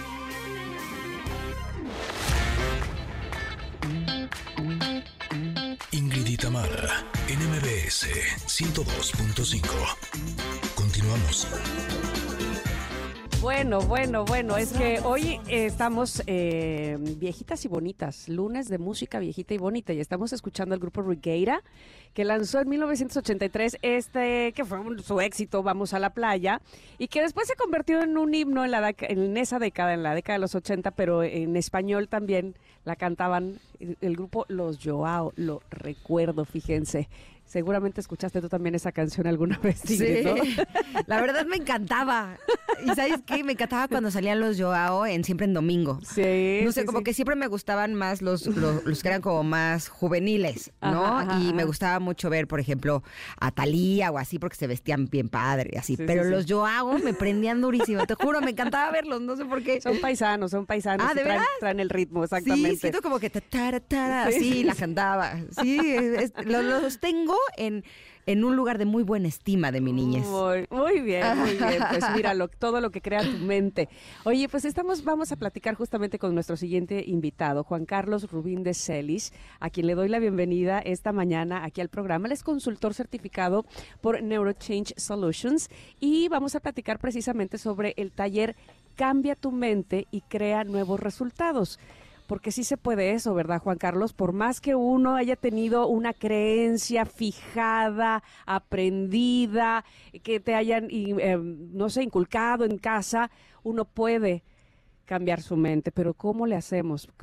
¿Puede, ser esto eh, fácil o necesitamos ¿Cuántos talleres? Cuéntame, Juan Carlos, bienvenido. Muchas gracias. ¿Cuántos Mucho talleres? gusto. ¿Cuántas vidas? ¿En cuántos Sí. talleres cambio mi mente? La verdad que con este, con dos días, con eso tienes, pero realmente, digo, ahorita lo comentaste, ¿no? Soy consultor de, de, de Neurochange Solutions, que es la empresa del doctor Joe Dispensa. Es el Mm, empecemos por ahí. Así. mundial, exactamente. Este, él me certificó a mí y a otras personas. En México somos cuatro personas activas. Ujú. Estamos dando esos talleres. Y la verdad que es, es, es padrísimo porque es la neurociencia, ¿sí? Enfocada a la transformación personal, ¿no? Para hablar un poquito más de, de, de el cerebro, el corazón, el cuerpo, cómo se comunica. Yo siempre les digo, desgraciadamente con ese taller hay una mala noticia, ¿no? Nada más hay una mala noticia, que ya no le vas a poder echar la culpa a nadie de lo que te pasa. Realmente es, es- se oye, se oye un poco feo porque ya no va a ser esa víctima o ese, o ese estar culpal, culpando a todos, pero realmente es muy interesante. Imagínate, Tamara, Ingrid, que son, tenemos alrededor de 60 mil a 70 mil pensamientos por día, ¿sí? De los 60 mil a 70 mil pensamientos por día, el 95% de ellos, ¿sí? Son hábitos y costumbres. ¿Y a qué me refiero a hábitos y costumbres? Que son inconscientes, son repetitivos, no nos damos cuenta, estamos como zombies, ¿sí? En, en, en el día a día, 95%. Entonces, si yo tengo la personalidad, nosotros decimos que la personalidad está hecha de cómo pensamos, cómo actuamos y cómo nos sentimos, ¿no? Pensar, actuar y sentir. Entonces tú piensas, actúas y te sientes de una forma, ¿no? Hay diferentes cerebros que generan, tienen diferentes funciones, pero cuando tú te sientes de una forma, esos, este, llaman o, o hacen que tengas tú el siguiente pensamiento, ¿sí? Influencian el siguiente pensamiento. O sea, un pensamiento Sí. general que sigue y así. Exactamente. ¿Qué es lo que pasa, Ingrid? Tú tienes un pensamiento, eh, actúas y te sientes eh, enojado, frustrado, contento, enamorado, ¿no? Vámonos, vámonos a los negativos porque son los que quieres cambiar, ¿no? Los positivos quieres hacerlos más, pero eso ya lo sabes muy bien. Entonces, vamos a suponer que me enojo, ¿sí? Y de acuerdo a cómo me siento, voy a influenciar a los siguientes pensamientos. ¿Sale? Entonces, es un círculo vicioso de cómo pienso, actúo y siento. Pero normalmente nosotros nos vamos del pensamiento al sentimiento directamente, ¿sí? Sin actuar, porque actuamos en nuestra mente. Entonces, yo pienso, siento, y de acuerdo a cómo siento, pienso, de acuerdo a cómo pienso, siento. Y este es el círculo vicioso que estoy, ¿no? Un ejemplo. Puedes estar pensando, alguien te hizo daño, o a lo mejor vas, vas en el tráfico, ¿no? En, en, en la Ciudad de México, que hay un poquito de tráfico, ¿no? Entonces, Leve, leve, leve. Leve. Y se te cruza alguien, ¿no? Y estás y le pitas y le dices hasta lo que no, pero sigues teniendo ese pensamiento de cómo se te cerró, que para la siguiente vas a estar más cerquita para que no, lo que sea, ¿no? Y sigues generando esos pensamientos de enojo o de frustración, ¿no? Y vas teniendo, pero imagínate, de esos 60 mil a 70 mil pensamientos, ya, ya quedamos que el 95% eran hábitos y costumbres, cuenta, no me doy cuenta, estoy, estoy eh, como Reaccionando. como zombie, exactamente, pero aparte, el 90% de los 60 mil a 70 mil pensamientos son iguales al día anterior. Entonces, mi hoy, podemos decir que es mi ayer, y mi ayer va a ser mi mañana. ¿Estamos? Entonces, nunca vivimos ese momento presente, en ese ahora, y ahora una, un, un- un número todavía un poco más eh, no tan bonito, es que de esos 60 mil a 70 mil pensamientos, el 70% son negativos. Entonces, si yo pienso negativo, me siento negativo, ¿no? Entonces, generamos este ciclo vicioso muy fuerte, inconscientemente, y que eso es lo que está creando tu vida. Entonces, es, más o menos para darnos un poquito de idea de cómo vivimos nuestro día, sin importar, eh, ¿no? Hombre, mujer, este, chilango, Ajá. ¿No? Donde quieras de- vivir, eh, gringo, brasileño, ¿no? Es, es al final así, así funcionamos, no importa la altura, el peso, el color de piel, de ojos, así funcionamos todos. La única diferencia es si tú puedes tener más control, ¿sí? De tus pensamientos o dejas que el entorno controle tus pensamientos. Ahora, para nuestros connectors que eh, no saben quién es el doctor Joe Dispensa, él eh, no solamente es un investigador que se ha dado a la tarea de compartir a través de sus libros y, de sus talleres eh, cómo esto que nos estás explicando funciona, sino que él en uno de sus libros relata que en alguna ocasión tuvo un accidente, se lesionó la espalda, le tenían que hacer una cirugía en la que había mucho riesgo que, eh, de dejar de caminar, por lo tanto decidió que no quería hacerse esta cirugía y a través del trabajo de su mente se retiró con un amigo en un lugar como lejano, eh, para enfocarse en ver qué pensamientos suyos son los que le estaban provocando esta situación.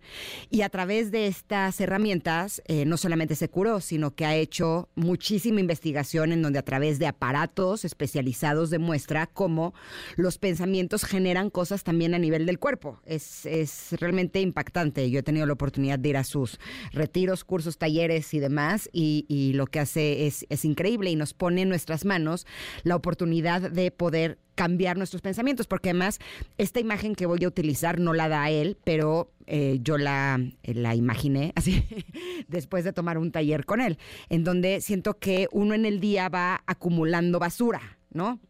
Y si tú no vacías tu basura, al día siguiente esa basura pues va a tener pues más problemas, porque no es una basura fresca, es una basura que ya va a empezar a generar pues moscas, ratas, eh, lombrices, olores. Eh, exacto, olores, y entonces vienes cargando con esa basura y entonces al día siguiente acumulas más basura, pero también ya tienes la basura que ya tenías de antes, que ya es añeja, ¿no? Por lo tanto, es importante que si lo que queremos es cambiar nuestra vida, tenemos que hacer un trabajo de limpiar esa basura que tiene que ver con nuestros pensamientos, que como tú dices, esos pensamientos de basura generan otros pensamientos de basura que sentimos y que no, y estamos en un círculo vicioso del cual luego es muy difícil salir. Por lo tanto, es importantísimo que hagamos este trabajo. ¿Tú cómo lo haces? ¿A través de la meditación? Igual que el eh, doctor Joe Dispensa.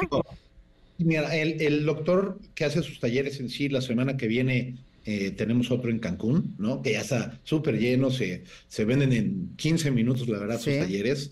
Pero lo que, lo que es eh, este taller es totalmente diferente. Fue creado por el doctor Dispensa, pero es completamente diferente. Se les dan cuatro herramientas, ¿no? Ejemplo, yo estoy dando una, una fundación, ¿sí? De Estados Unidos, me contrató para dar estos talleres en las prisiones, ¿no? Qué padre.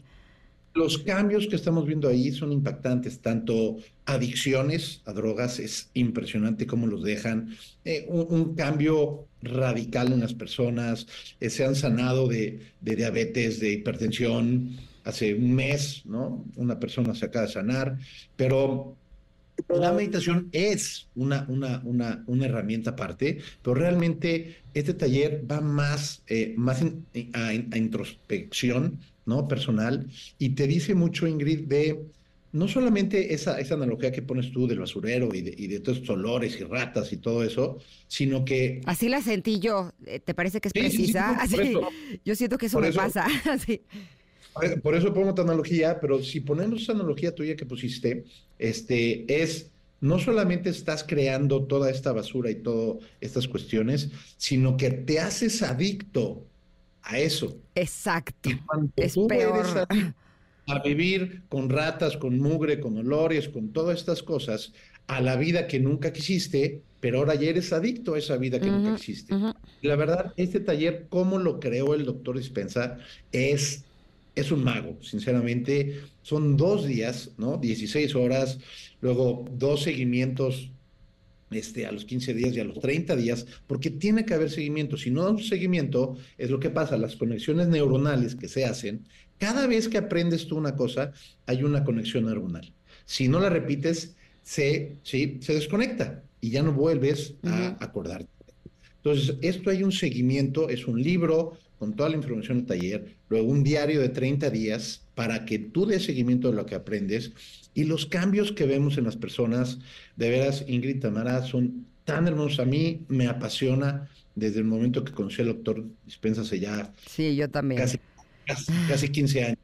Y es, es, es una belleza darlo, te digo, en público en general, que es el taller que se va a dar este fin de semana, 24-25, en, en, en, los encinos, en empresas, en la prisión, si me entiendes, va a haber otro en San Antonio el 18 y 19 de mayo, pero cualquier persona que lo, que lo tome puede, a mí me han tocado, ¿no? Prisioneros que no, no este, saben leer y escribir, ¿no? Pero cómo aprenden y cómo saben, la neurociencia es algo que une, ¿sí me entiendes? Entonces, cuando tú lo llevas a la práctica, ¿no? Incorporas ese conocimiento con una experiencia, el conocimiento a tu cabeza se enriquece. Entonces hace conexiones muy fuertes y es cuando nunca se te olvida. Entonces empieza a cambiar algo muy pequeño, a lo mejor menos este, eh, enojón, ¿no?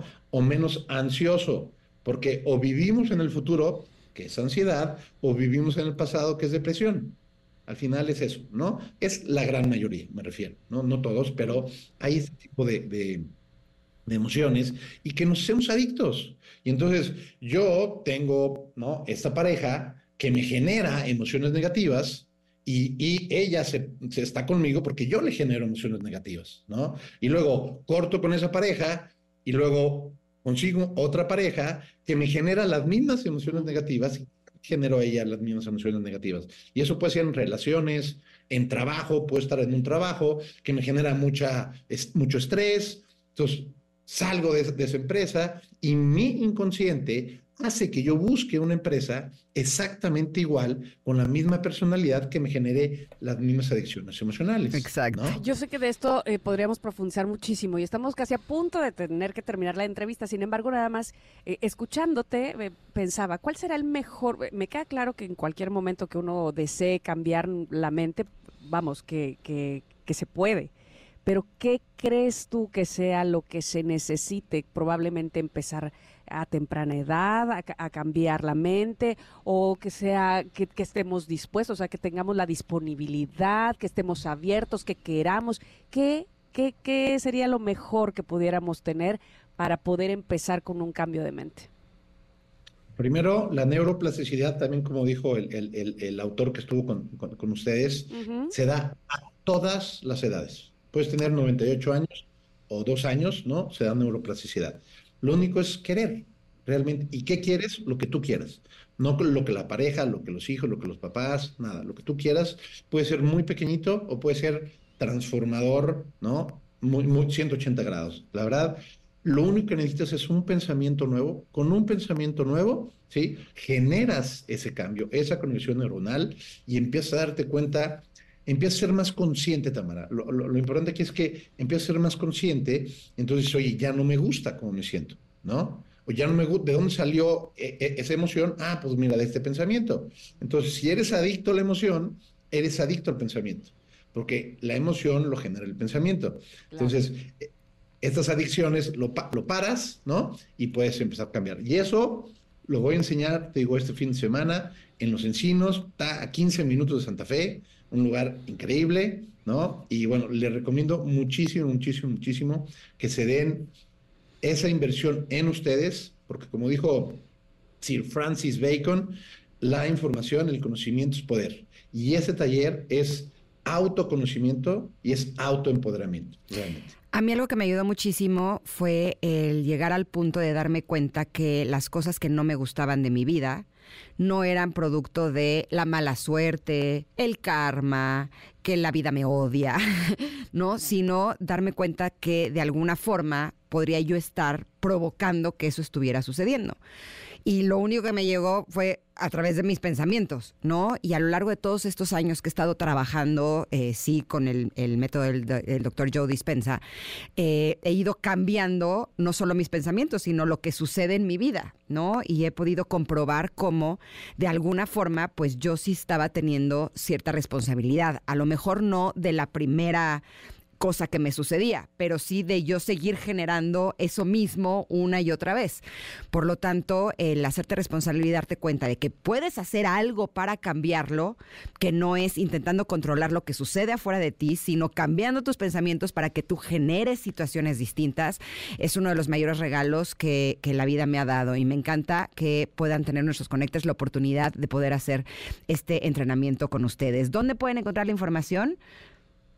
Mira, está, bueno, primero ahí ya pasé toda la información aquí a, a tu equipo, sí, sí. pero está, hay una página que tengo que se llama neuroproductividad.com.mx Ok. o un, wa- un WhatsApp Business que es 4441 81 9378.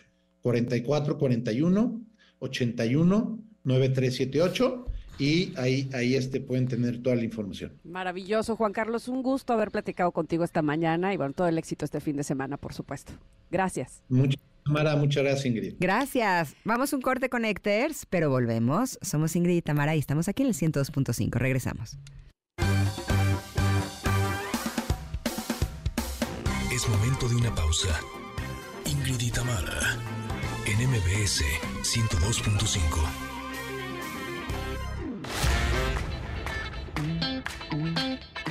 Ingrid y Tamara, en MBS 102.5. Continuamos. Estamos escuchando una canción de 1985 que se llama Just Spin Me Round porque hoy es lunes de viejitas y bonitas, pero, pero me voy a ir directamente con nuestra invitada Celeste Marín, abogada especialista en temas migratorios, porque, ah, cómo nos han llegado preguntas eh, con respecto a este tema y que ella, por supuesto, está resolviendo muy amablemente. Celeste, te preguntan, mira, eh, Ingrid te dejó aquí con el de Carla, ¿verdad? Era la, la que ibas a, a mencionar. Sí, Dice sí. Carla, ¿cómo se pide asilo y cuáles son los requisitos? Y no solo en Estados Unidos, sino en cualquier país, pregunta Carla. Hola Carla, mira, va a depender mucho del país porque cada país tiene su propia legislación. Por ejemplo, aquí en México, eh, bueno, quisiera cambiarlo un poquito para también tener esta información, que puedes pedir asilo o refugio. Primeramente tienes que estar en el país, no se puede pedir desde, desde, desde otro país, sino Mm, tienes que estar directamente en el país y tienes que acudir, por ejemplo, en el caso de México, a la Comar que son los responsables de otorgar ya sea el refugio o el asilo. En este caso, ¿qué pasa? Tienes que acudir directamente, te dan un formulario y vas a tener que ir aproximadamente cada dos semanas por un cierto plazo de tiempo, aproximadamente 10 meses, hacer entrevistas y explicar el por qué necesitas que México, en este caso, te proteja para obtener este asilo o refugio. Si tu proceso es autorizado, México te da una residencia permanente y puedes vivir en el país, pero no puedes regresar al país de tu origen o al país del que estás huyendo. Perfecto. Dime algo. ¿Cuáles serían las razones por las cuales no te otorgarían una visa, no solo de Estados Unidos, sino de cualquier otro país? El tema de las visas es muy complejo porque es a criterio del cónsul. Entonces, básicamente de- va a depender del tipo de visa que estás aplicando. Si aplicas para una visa de turismo, tenemos que comprobar que este tipo de... de que, que básicamente tú vas a ir a hacer un, un Viaje de placer. viaje de placer. Que no te vas a que querer quedar vas a de querer- mojado. Ajá, entonces sí hay atenuantes donde que es, es joven, eh, tiene 22 años, acaba de salir de la carrera y no tiene trabajo y quiere aplicar a una visa de, de turismo, regularmente no se los dan. Pero si tienes con una familia, si tienes un trabajo estable, te lo van a otorgar. Ahora, también muy importante, tenemos que revisar perfectamente los requisitos que te piden para cada visa. Si quiero aplicar a una visa de trabajo, bueno, me van a pedir que una persona, me otro- un- una empresa o, o persona física me otorgue una oferta de esté empleo. Si no cuentas con ese requisito, pues no puedes solicitar este tipo de oferta. Igualmente pasa en México. Si es inversionista, te van a pedir un monto específico para poder invertir en, en este caso, Estados Unidos, que Estados Unidos, el monto de inversión va a depender del tipo de... mm, de empresa que vayas a realizar. Si, si vas a querer ir a invertir en México, en, en Estados Unidos, de carritos de hot dogs, van a ser diferente el monto a que si quieras poner una empresa de carros, ¿no? Entonces hay que ver básicamente los requisitos que te piden dependiendo de cada del tipo de visa que vayas a También si es visa de estudiante, ya tienes que tener, digamos, La que carta la carta de aceptación. Ok. Eh, Héctor dice, robaron mi identidad y alguien usó mi nombre en Estados Unidos y cometió algún delito. Entre paréntesis pone, lo supe porque apliqué para trabajar en la embajada y ahí salió mi nombre. Quiero sacar visa, pero seguramente por mi nombre me la van a negar. Trabajo hace 20 años en el gobierno de la CDMX y nunca he ido a Estados Unidos de manera ilegal. Tengo propiedad en México, mi trabajo es estable. ¿Cuál es el camino para tramitar la visa y llevar a mi hija a Disney? Dice. Ay, pobre. Qué maravilla. En, es- en este caso es muy común y llega a pasar también con homónimos, que tus nom- tu nombre Sí. es muy similar al de a otra persona que cometió un delito. Aquí sí hay que hacer un, un proceso eh, judicial donde tenemos que acudir a la embajada y dar la explicación básicamente de cuál es su situación, eh, darlos eh, la- el historial de cuándo sucedió, con fechas, eh, objetos, qué es lo que él busca para nosotros poder aplicar. Sin esto va a ser imposible para él si él O sea, ya se tiene que acercar a un abogado como tú, Sí, migratorio. Lo tiene que hacer. Si él ya eh, obtuvo un historial, hay que revisar bien sus flujos migratorios, su historial, para poder tener las pruebas suficientes para poder iniciar un proceso. De lo contrario, eh, es prácticamente imposible que se la den. Si ya tienes visa, ¿hay posibilidades de que te nieguen la renovación por alguna razón o no? Es muy complicado. Sí te la pueden negar por el hecho de que hayas ido a Estados Unidos y te hayas quedado, por ejemplo, un día más, ¿no? Mm. Hay veces... Por un día te la niegan. Sí, porque contando de uno a seis meses ya tienes un castigo de tres años. Si, si te quedas por más de un año, ya tienes un castigo de 10 años. Entonces, Pero ¿cuánto tiempo estás permitido estar en Estados Unidos? Cuando tú tienes una visa regularmente de 10 años, pero cuando ingresas a- al país te dan, un, eh, te dan 160 días, que son Ah, seis meses, ¿no? Si tú te quedaste seis meses, un día, hay veces que el cónsul que te atiende dice, ay, bueno, se quedó cinco días, no pasa nada. Y te la otorgan. Pero si el cónsul dice, no, yo no te la otorgo, te, te rechazan la visa y vamos a tener que volver a ingresar. Hay gente, pero que hay No, gente que mm, le han rechazado la visa ya una vez y dicen, no, me tengo que esperar dos años a volver a intentarlo. No, nosotros ingresamos el, el visado hasta que te la autoricen. Eh, A los Ok. seis meses lo podemos volver a ingresar y estar viendo la forma de entrar de O acuerdo sea, a puedes las estar leyes. insistiendo y no pasa nada. y no pasa nada. Exacto. Para ver si te toca un cónsul más eh, Es- Sí, no es necesario esperarte tanto tiempo, pero sí es necesario revisar el caso y entrar por qué forma, a lo mejor si es una falta a la, mor- a la moral que es súper leve, podemos ingresar por ahí, pero sí hay que ver eh, las leyes de migración de Estados Unidos para ver cómo hacerlo más factible. Hay una pregunta más. Dice, tengo green card, dice Miriam, pero estoy viviendo en México. ¿Qué formato tengo que llenar para renunciar a esta, a la green card, y sacar mi visa de turista nuevamente? Uf, ahí sí le, le pediría que hablara con nosotros. Eh, es que renunciar a la green card es... Lo, lo puedes hacer, pero no hay un proceso como tal. Básicamente te la llegan a quitar en caso de que hayas cometido algún delito.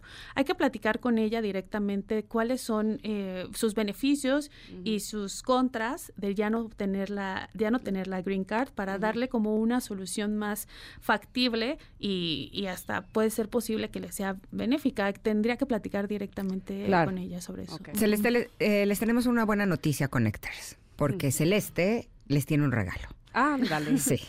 A las personas que nos están escuchando, a nuestros connectors que quieran una asesoría gratuita para saber si su proceso migratorio eh, es eh, factible, lo que ustedes necesiten que tenga que ver con este tema, se las va a dar.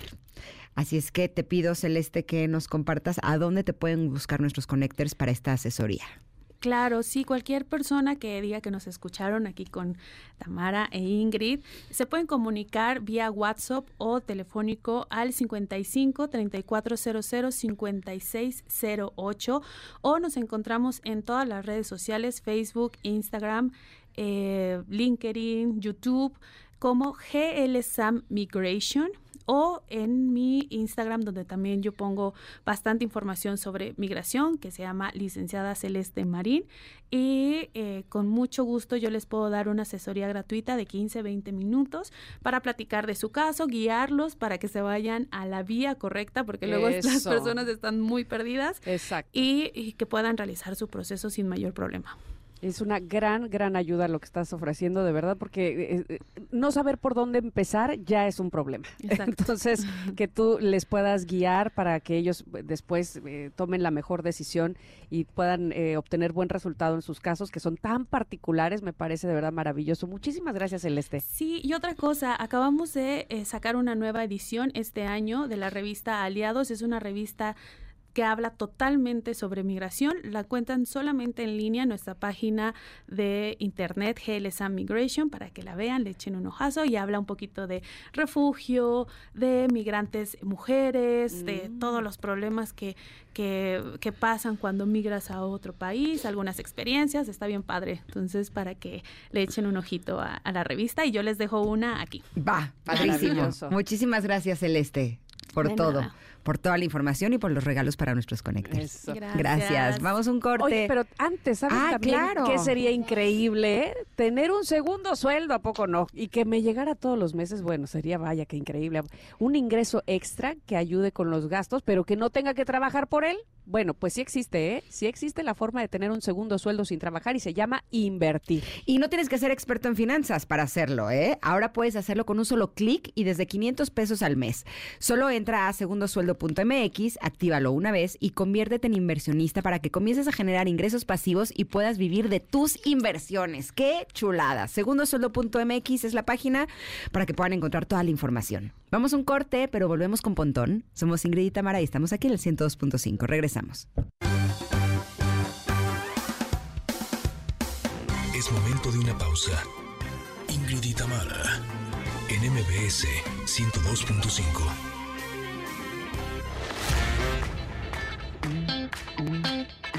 Ingrid y Tamara, en MBS 102.5. Continuamos. Pontón. En MBS, lo mejor de tu vida digital. ¡Qué buena canción, Pontón! Dale. Ay, me encanta que siempre propones muy buenas rolas. Cuéntame, cuéntanos de ella. Return to Innocence. To Innocence. Y qué buen video. Sí, muy bueno. ¿Te acuerdas que todo es para atrás? Todo es, ajá, como al revés. Eh, exacto, ajá, en re- como que le pusieron rewind o no sé, ajá, reversa. rebobinar, ahí. Está padrísimo ese video. Uy, qué, qué buen qué buen recuerdo. Esta canción, pues, ¿qué creen? Que tiene 30, 30 años tenía Martina. Ay, Así qué es. bárbaro, qué rápido se pasa el tiempo. El sencillo ahí fue liberado creo que a finales del 93, pero el, el álbum completo, que se llama La Cruz de los Cambios o The Cross of Changes, en el, en el, en el 94, principios de enero del 94, finales del 93, tiene esta canción 30 añitos. Pues ya se puede considerar un clásico de este grupo alemán, Enigma. Ay, estaba tratando de buscar en mi mente quién la cantaba. Qué bueno que me dijiste. Así es, Enigma, Enigma. Return to Innocence, que es Muy un- buena o sea, rola. buena sí, rola, sí, sí, sí, sí. Muy bien, Pontón. Pero hoy vamos a hablar de las apps de inteligencia artificial. ¿eh? Oye, Sí, que aparte sí. ya todo el mundo las usamos. Bueno, o Pues mucha, mucha gente, no quiero decir que todo el mundo, pero a lo que voy es que ya eh, casi que para cualquier tema. Me acabo de enterar que este un- señor que le pidieron ser padrino de 15 años hizo su discurso con inteligencia artificial. ¿Cómo de que no? Digo yo, Claro, que no se trata de decir lo que tú sabes de la chica quinceañera, pero bueno, él quería este ir muy bien redactado, digamos, y entonces lo pidió a la inteligencia artificial que le hiciera el discurso. Así es, o sea, por ejemplo, ahora ya en, eh, en la paquetería de Office, ¿no? En, en Microsoft 365, digamos, el, el Word, el PowerPoint, el Excel, etcétera, ya lo van a estar incluyendo. Ahorita está en una Oh. fase de, de- de beta y en este y en, algunas eh, solo como esta paquetería para empresas. Sin embargo, ya en unos meses estará disponible para el usuario, digamos, tradicional, ¿no? nosotros, pues, ¿no? El usuario normal, el usuario final. Y que está muy interesante porque te va a aparecer un botón nuevo cuando abres, por ejemplo, PowerPoint en la parte superior derecha, en donde dice Copilot. Y ese botón es la inteligencia artificial de Microsoft, el cual le puedes decir, hazme una presentación de una cafetera, de una cafetería, Ajá, este, eh, con, est- con imágenes, en donde uh, sea, eh, donde hay un estudio de cuánto café se consume en México y Colombia, por ejemplo, ¿no? Entonces, obviamente está conectado a internet, saca los datos, te hace la presentación, ¡pum! Y en segundos ya tienes una presentación con gráficos, con tablas, con diseño. O sea, inteligencia con artificial slides. Te puede hacer un estudio de mercado. Pues mm, un estudio de mercado igual te da los datos que existen en Internet, Ok. ¿no? O que, que- que están públicos en la web y tú tienes ya este criterio o esta sensibilidad, este humanismo para la- pulirlo o enriquecerlo con más investigación que hayas hecho Ujú. por tu cuenta, ¿no?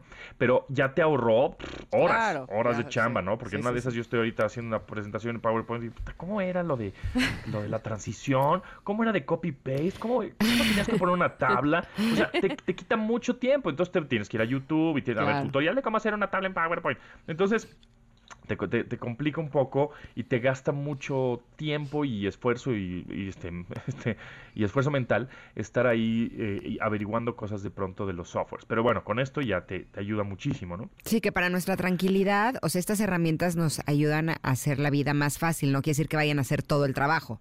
No, me acuerdo Sí, que una vez eh, dije para una de las entrevistas de aquí, dije, a ver, voy a ver con ChatGPT, a ver qué entrevista me haría. Y bueno, a lo mejor me puede dar algunas ideas de algunas preguntas, pero nunca va a ser lo mismo que el que Así yo es. tenga la curiosidad de saber del tema y lo que le yo Así es. lo que le pregunte al especialista, ¿no? Oye, ¿te imaginas que le preguntes a ChatGPT qué preguntas te haría a ti? Es decir, ¿cómo te haría una Está entrevista a ti? Ah, estaría lo voy a hacer. Yo también.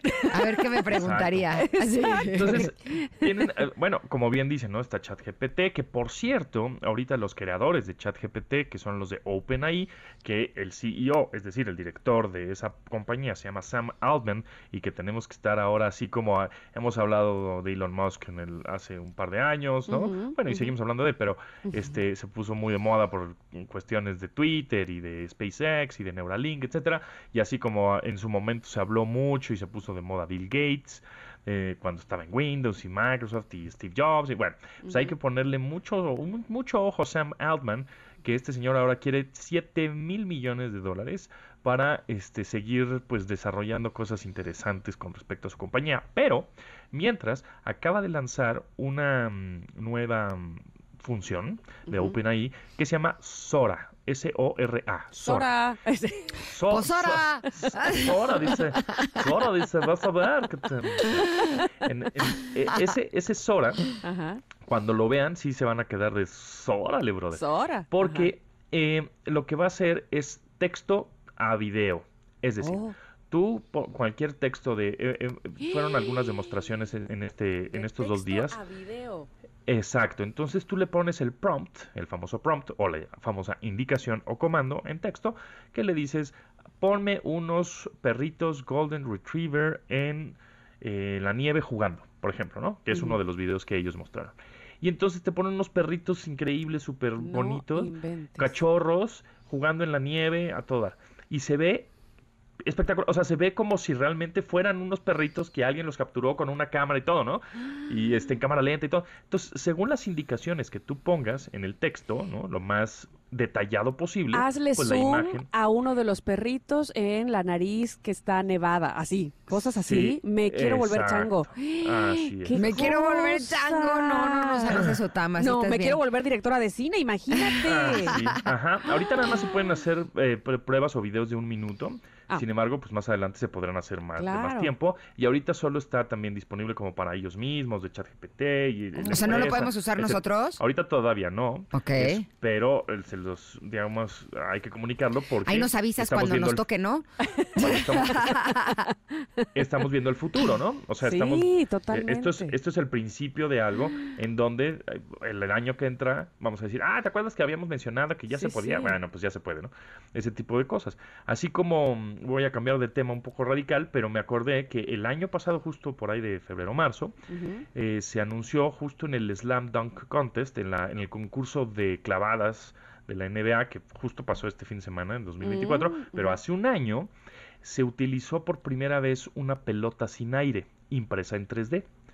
Una, un balón, pues, oficial de, de básquetbol, este, se utilizó en el concurso de clavadas el año pasado. Y, ay, no, pues está muy interesante, y sí vota igual, y que no. Es sin aire, evidentemente, e impreso en 3D. Son, está lleno de bolitas hexagonales, entonces le llaman Airless, ¿no? Como sin aire. Airless Gen 1 de, de Wilson, y acaba de salir a la venta este 16 de febrero. Bueno, hace, ¿qué? 10, hoy ¿Tres es días? 16, hoy es- Hoy es Sí, 19. hace tres días, Ujú. 19. Este, acaba de salir a la venta y ya me metí al sitio y dices, oye, pues está interesante, a mí que me gusta también el básquet, voy a ver, pues en una de esas me lo... Pero no, creo que este sí está impagable y ahí sí me parece que está muy caro. Cuesta 2.500 dólares. Órale. Un balón. Un sí, balón ima- 3D sin comparado aire. Con comparado con 3.500 dólares, o sea, mil, mil dólares más, te compras un Apple Vision Pro, pues ahí Mm, es pues cuando sí. dices, mm, este, pues la verdad. Eh, pero bueno, hablando del futuro, también no sé si vieron el- la, la pantalla o, o si vieron en este fin de semana, fue el, el, el concurso de clavadas, el de tres puntos, un poquito de... No lo vi. de- ¿no? De, de la NBA, en fin. Lo más interesante, digo, a mí me encanta el básquet, pero lo más padre, y hablando tecnológicamente, es que la, la duela, entre Ajá. comillas, pues no era duela, era una pantalla gigante. Entonces, era una duela de LEDs, digámoslo así. Oh. Entonces, se, se pintaba de todos los colores. es- Cuando estaba alguien como on fire, pues le ponían fueguitos Ay, y salían anuncios. Y salió uno de los, eh, de los concursantes del concurso de clavadas o picadas, Ujú. como lo quieran decir, retacadas, era un mexicano, Jaime Jaques Jr. Oh. Eh, bueno, este, eh, vive en Estados Unidos y él nació en Estados Unidos, pero tiene ascendencia mexicana. Ujú. Entonces, en la, en la pantalla de abajo, o en la, entre comillas, duela, Duela, es una pantalla de LEDs, puso la bandera de México y pa- pasaron todos los jugadores que han pasado por la, mexicanos que han pasado por la NBA. Entonces, realmente vale la pena si es que pueden ver algo en el Instagram de la NBA, de Oye, NBA México. Pero, por ejemplo, no... vean la que- pantalla. que, eh, um, ahorita lo estoy imaginando así, tal cual me lo estás diciendo, y no está como muy, eh, como que te distrae. Es decir, a lo mejor para el- este show de clavada sí, pero en un juego convencional no te distrae. Exacto, exacto. Yo creo que para un juego convencional tendrían que poner la proyección de una cancha normal, ¿no? Como que proyectan o, o se transmite la, la cancha tradicional que conocemos, pero lo que está interesante es que en los tiempos fuera, Eso. en este, ¿no? O Cuando los tiempos muertos que, que hay entre, entre cuartos, etcéera, Ujú. pues puedes poner publicidad, puedes poner actividades, puedes Claro, poner Mientras cosas, no distraiga a los propios jugadores, Claro, que te distraiga a ti. Pero Así oye, es, ya se nos fue el tiempo. No te había Uy. dicho que apenas me hablas, ¿eh? Que saliste en la entrevista con Roberto Martínez. Ah, sí, sí, ahí Ay, sí, sí, muy sí. miguis. Ay, sí, nos invitaron, nos invitaron este un poco, no hablar de tecnología, a ver si próximamente me, me invitan y hablamos de ojalá, tecnología. sería increíble. Pero hablamos como, porque tenemos, bueno, junto con Manuel López Michelone, un amigo mío, tenemos un canal de ajedrez aparte, así como Me que nuestro encanta. hobby. Y tenemos ahí un canal de ajedrez bastante bueno, que va creciendo y, y bueno, pues nos Por eso por el ajedrez, Sí, porque a él Este le encanta también.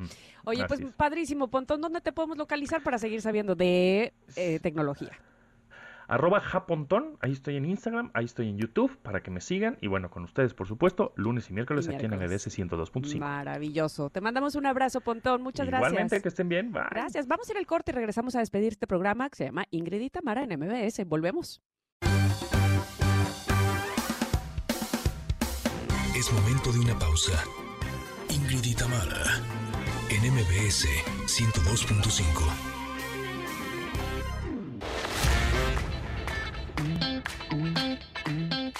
y Tamara en MBS 102.5. Continuamos. Se acaba el programa, se acaba el programa Just Spin Me Round, es la canción que estamos escuchando. Ya habíamos escuchado esta, pero está buena, está buena porque es viejita y bonita, es de 1985. Y es así como nos vamos a despedir. Primero que nada, agradeciéndoles a ustedes que hayan estado con nosotros. Por supuesto, eh, gracias también a quienes se comunicaron con nosotros en el WhatsApp, en el ex, por contestar la pregunta del día, por estar de verdad tan pendiente de este programa que es suyo, Connector, suyo. Eh, al equipo de producción, por supuesto, gracias a Mario y Luis en la operación. Monsi Rodrigo es quienes están en las redes sociales, Mariana en los teléfonos atendiéndoles a ustedes, Mau en la unidad móvil dando los premios y todos bajo la producción de Itzel López. Se van a quedar en compañía de Manuel López San Martín, obviamente con la información más relevante de este día. Nosotras, Ingrid y yo, Tamara, los esperamos mañana aquí mismo en el 102.5 desde las 10 de la mañana y hasta la 1 de la tarde. Que pasen un excelente inicio de semana. Nos esperamos aquí mañana en el 102.5 de MBS. Bye bye. Gracias por acompañarnos. Aquí te esperamos en la siguiente emisión de Ingrid y Tamara en MBS. Cuídate y sé feliz.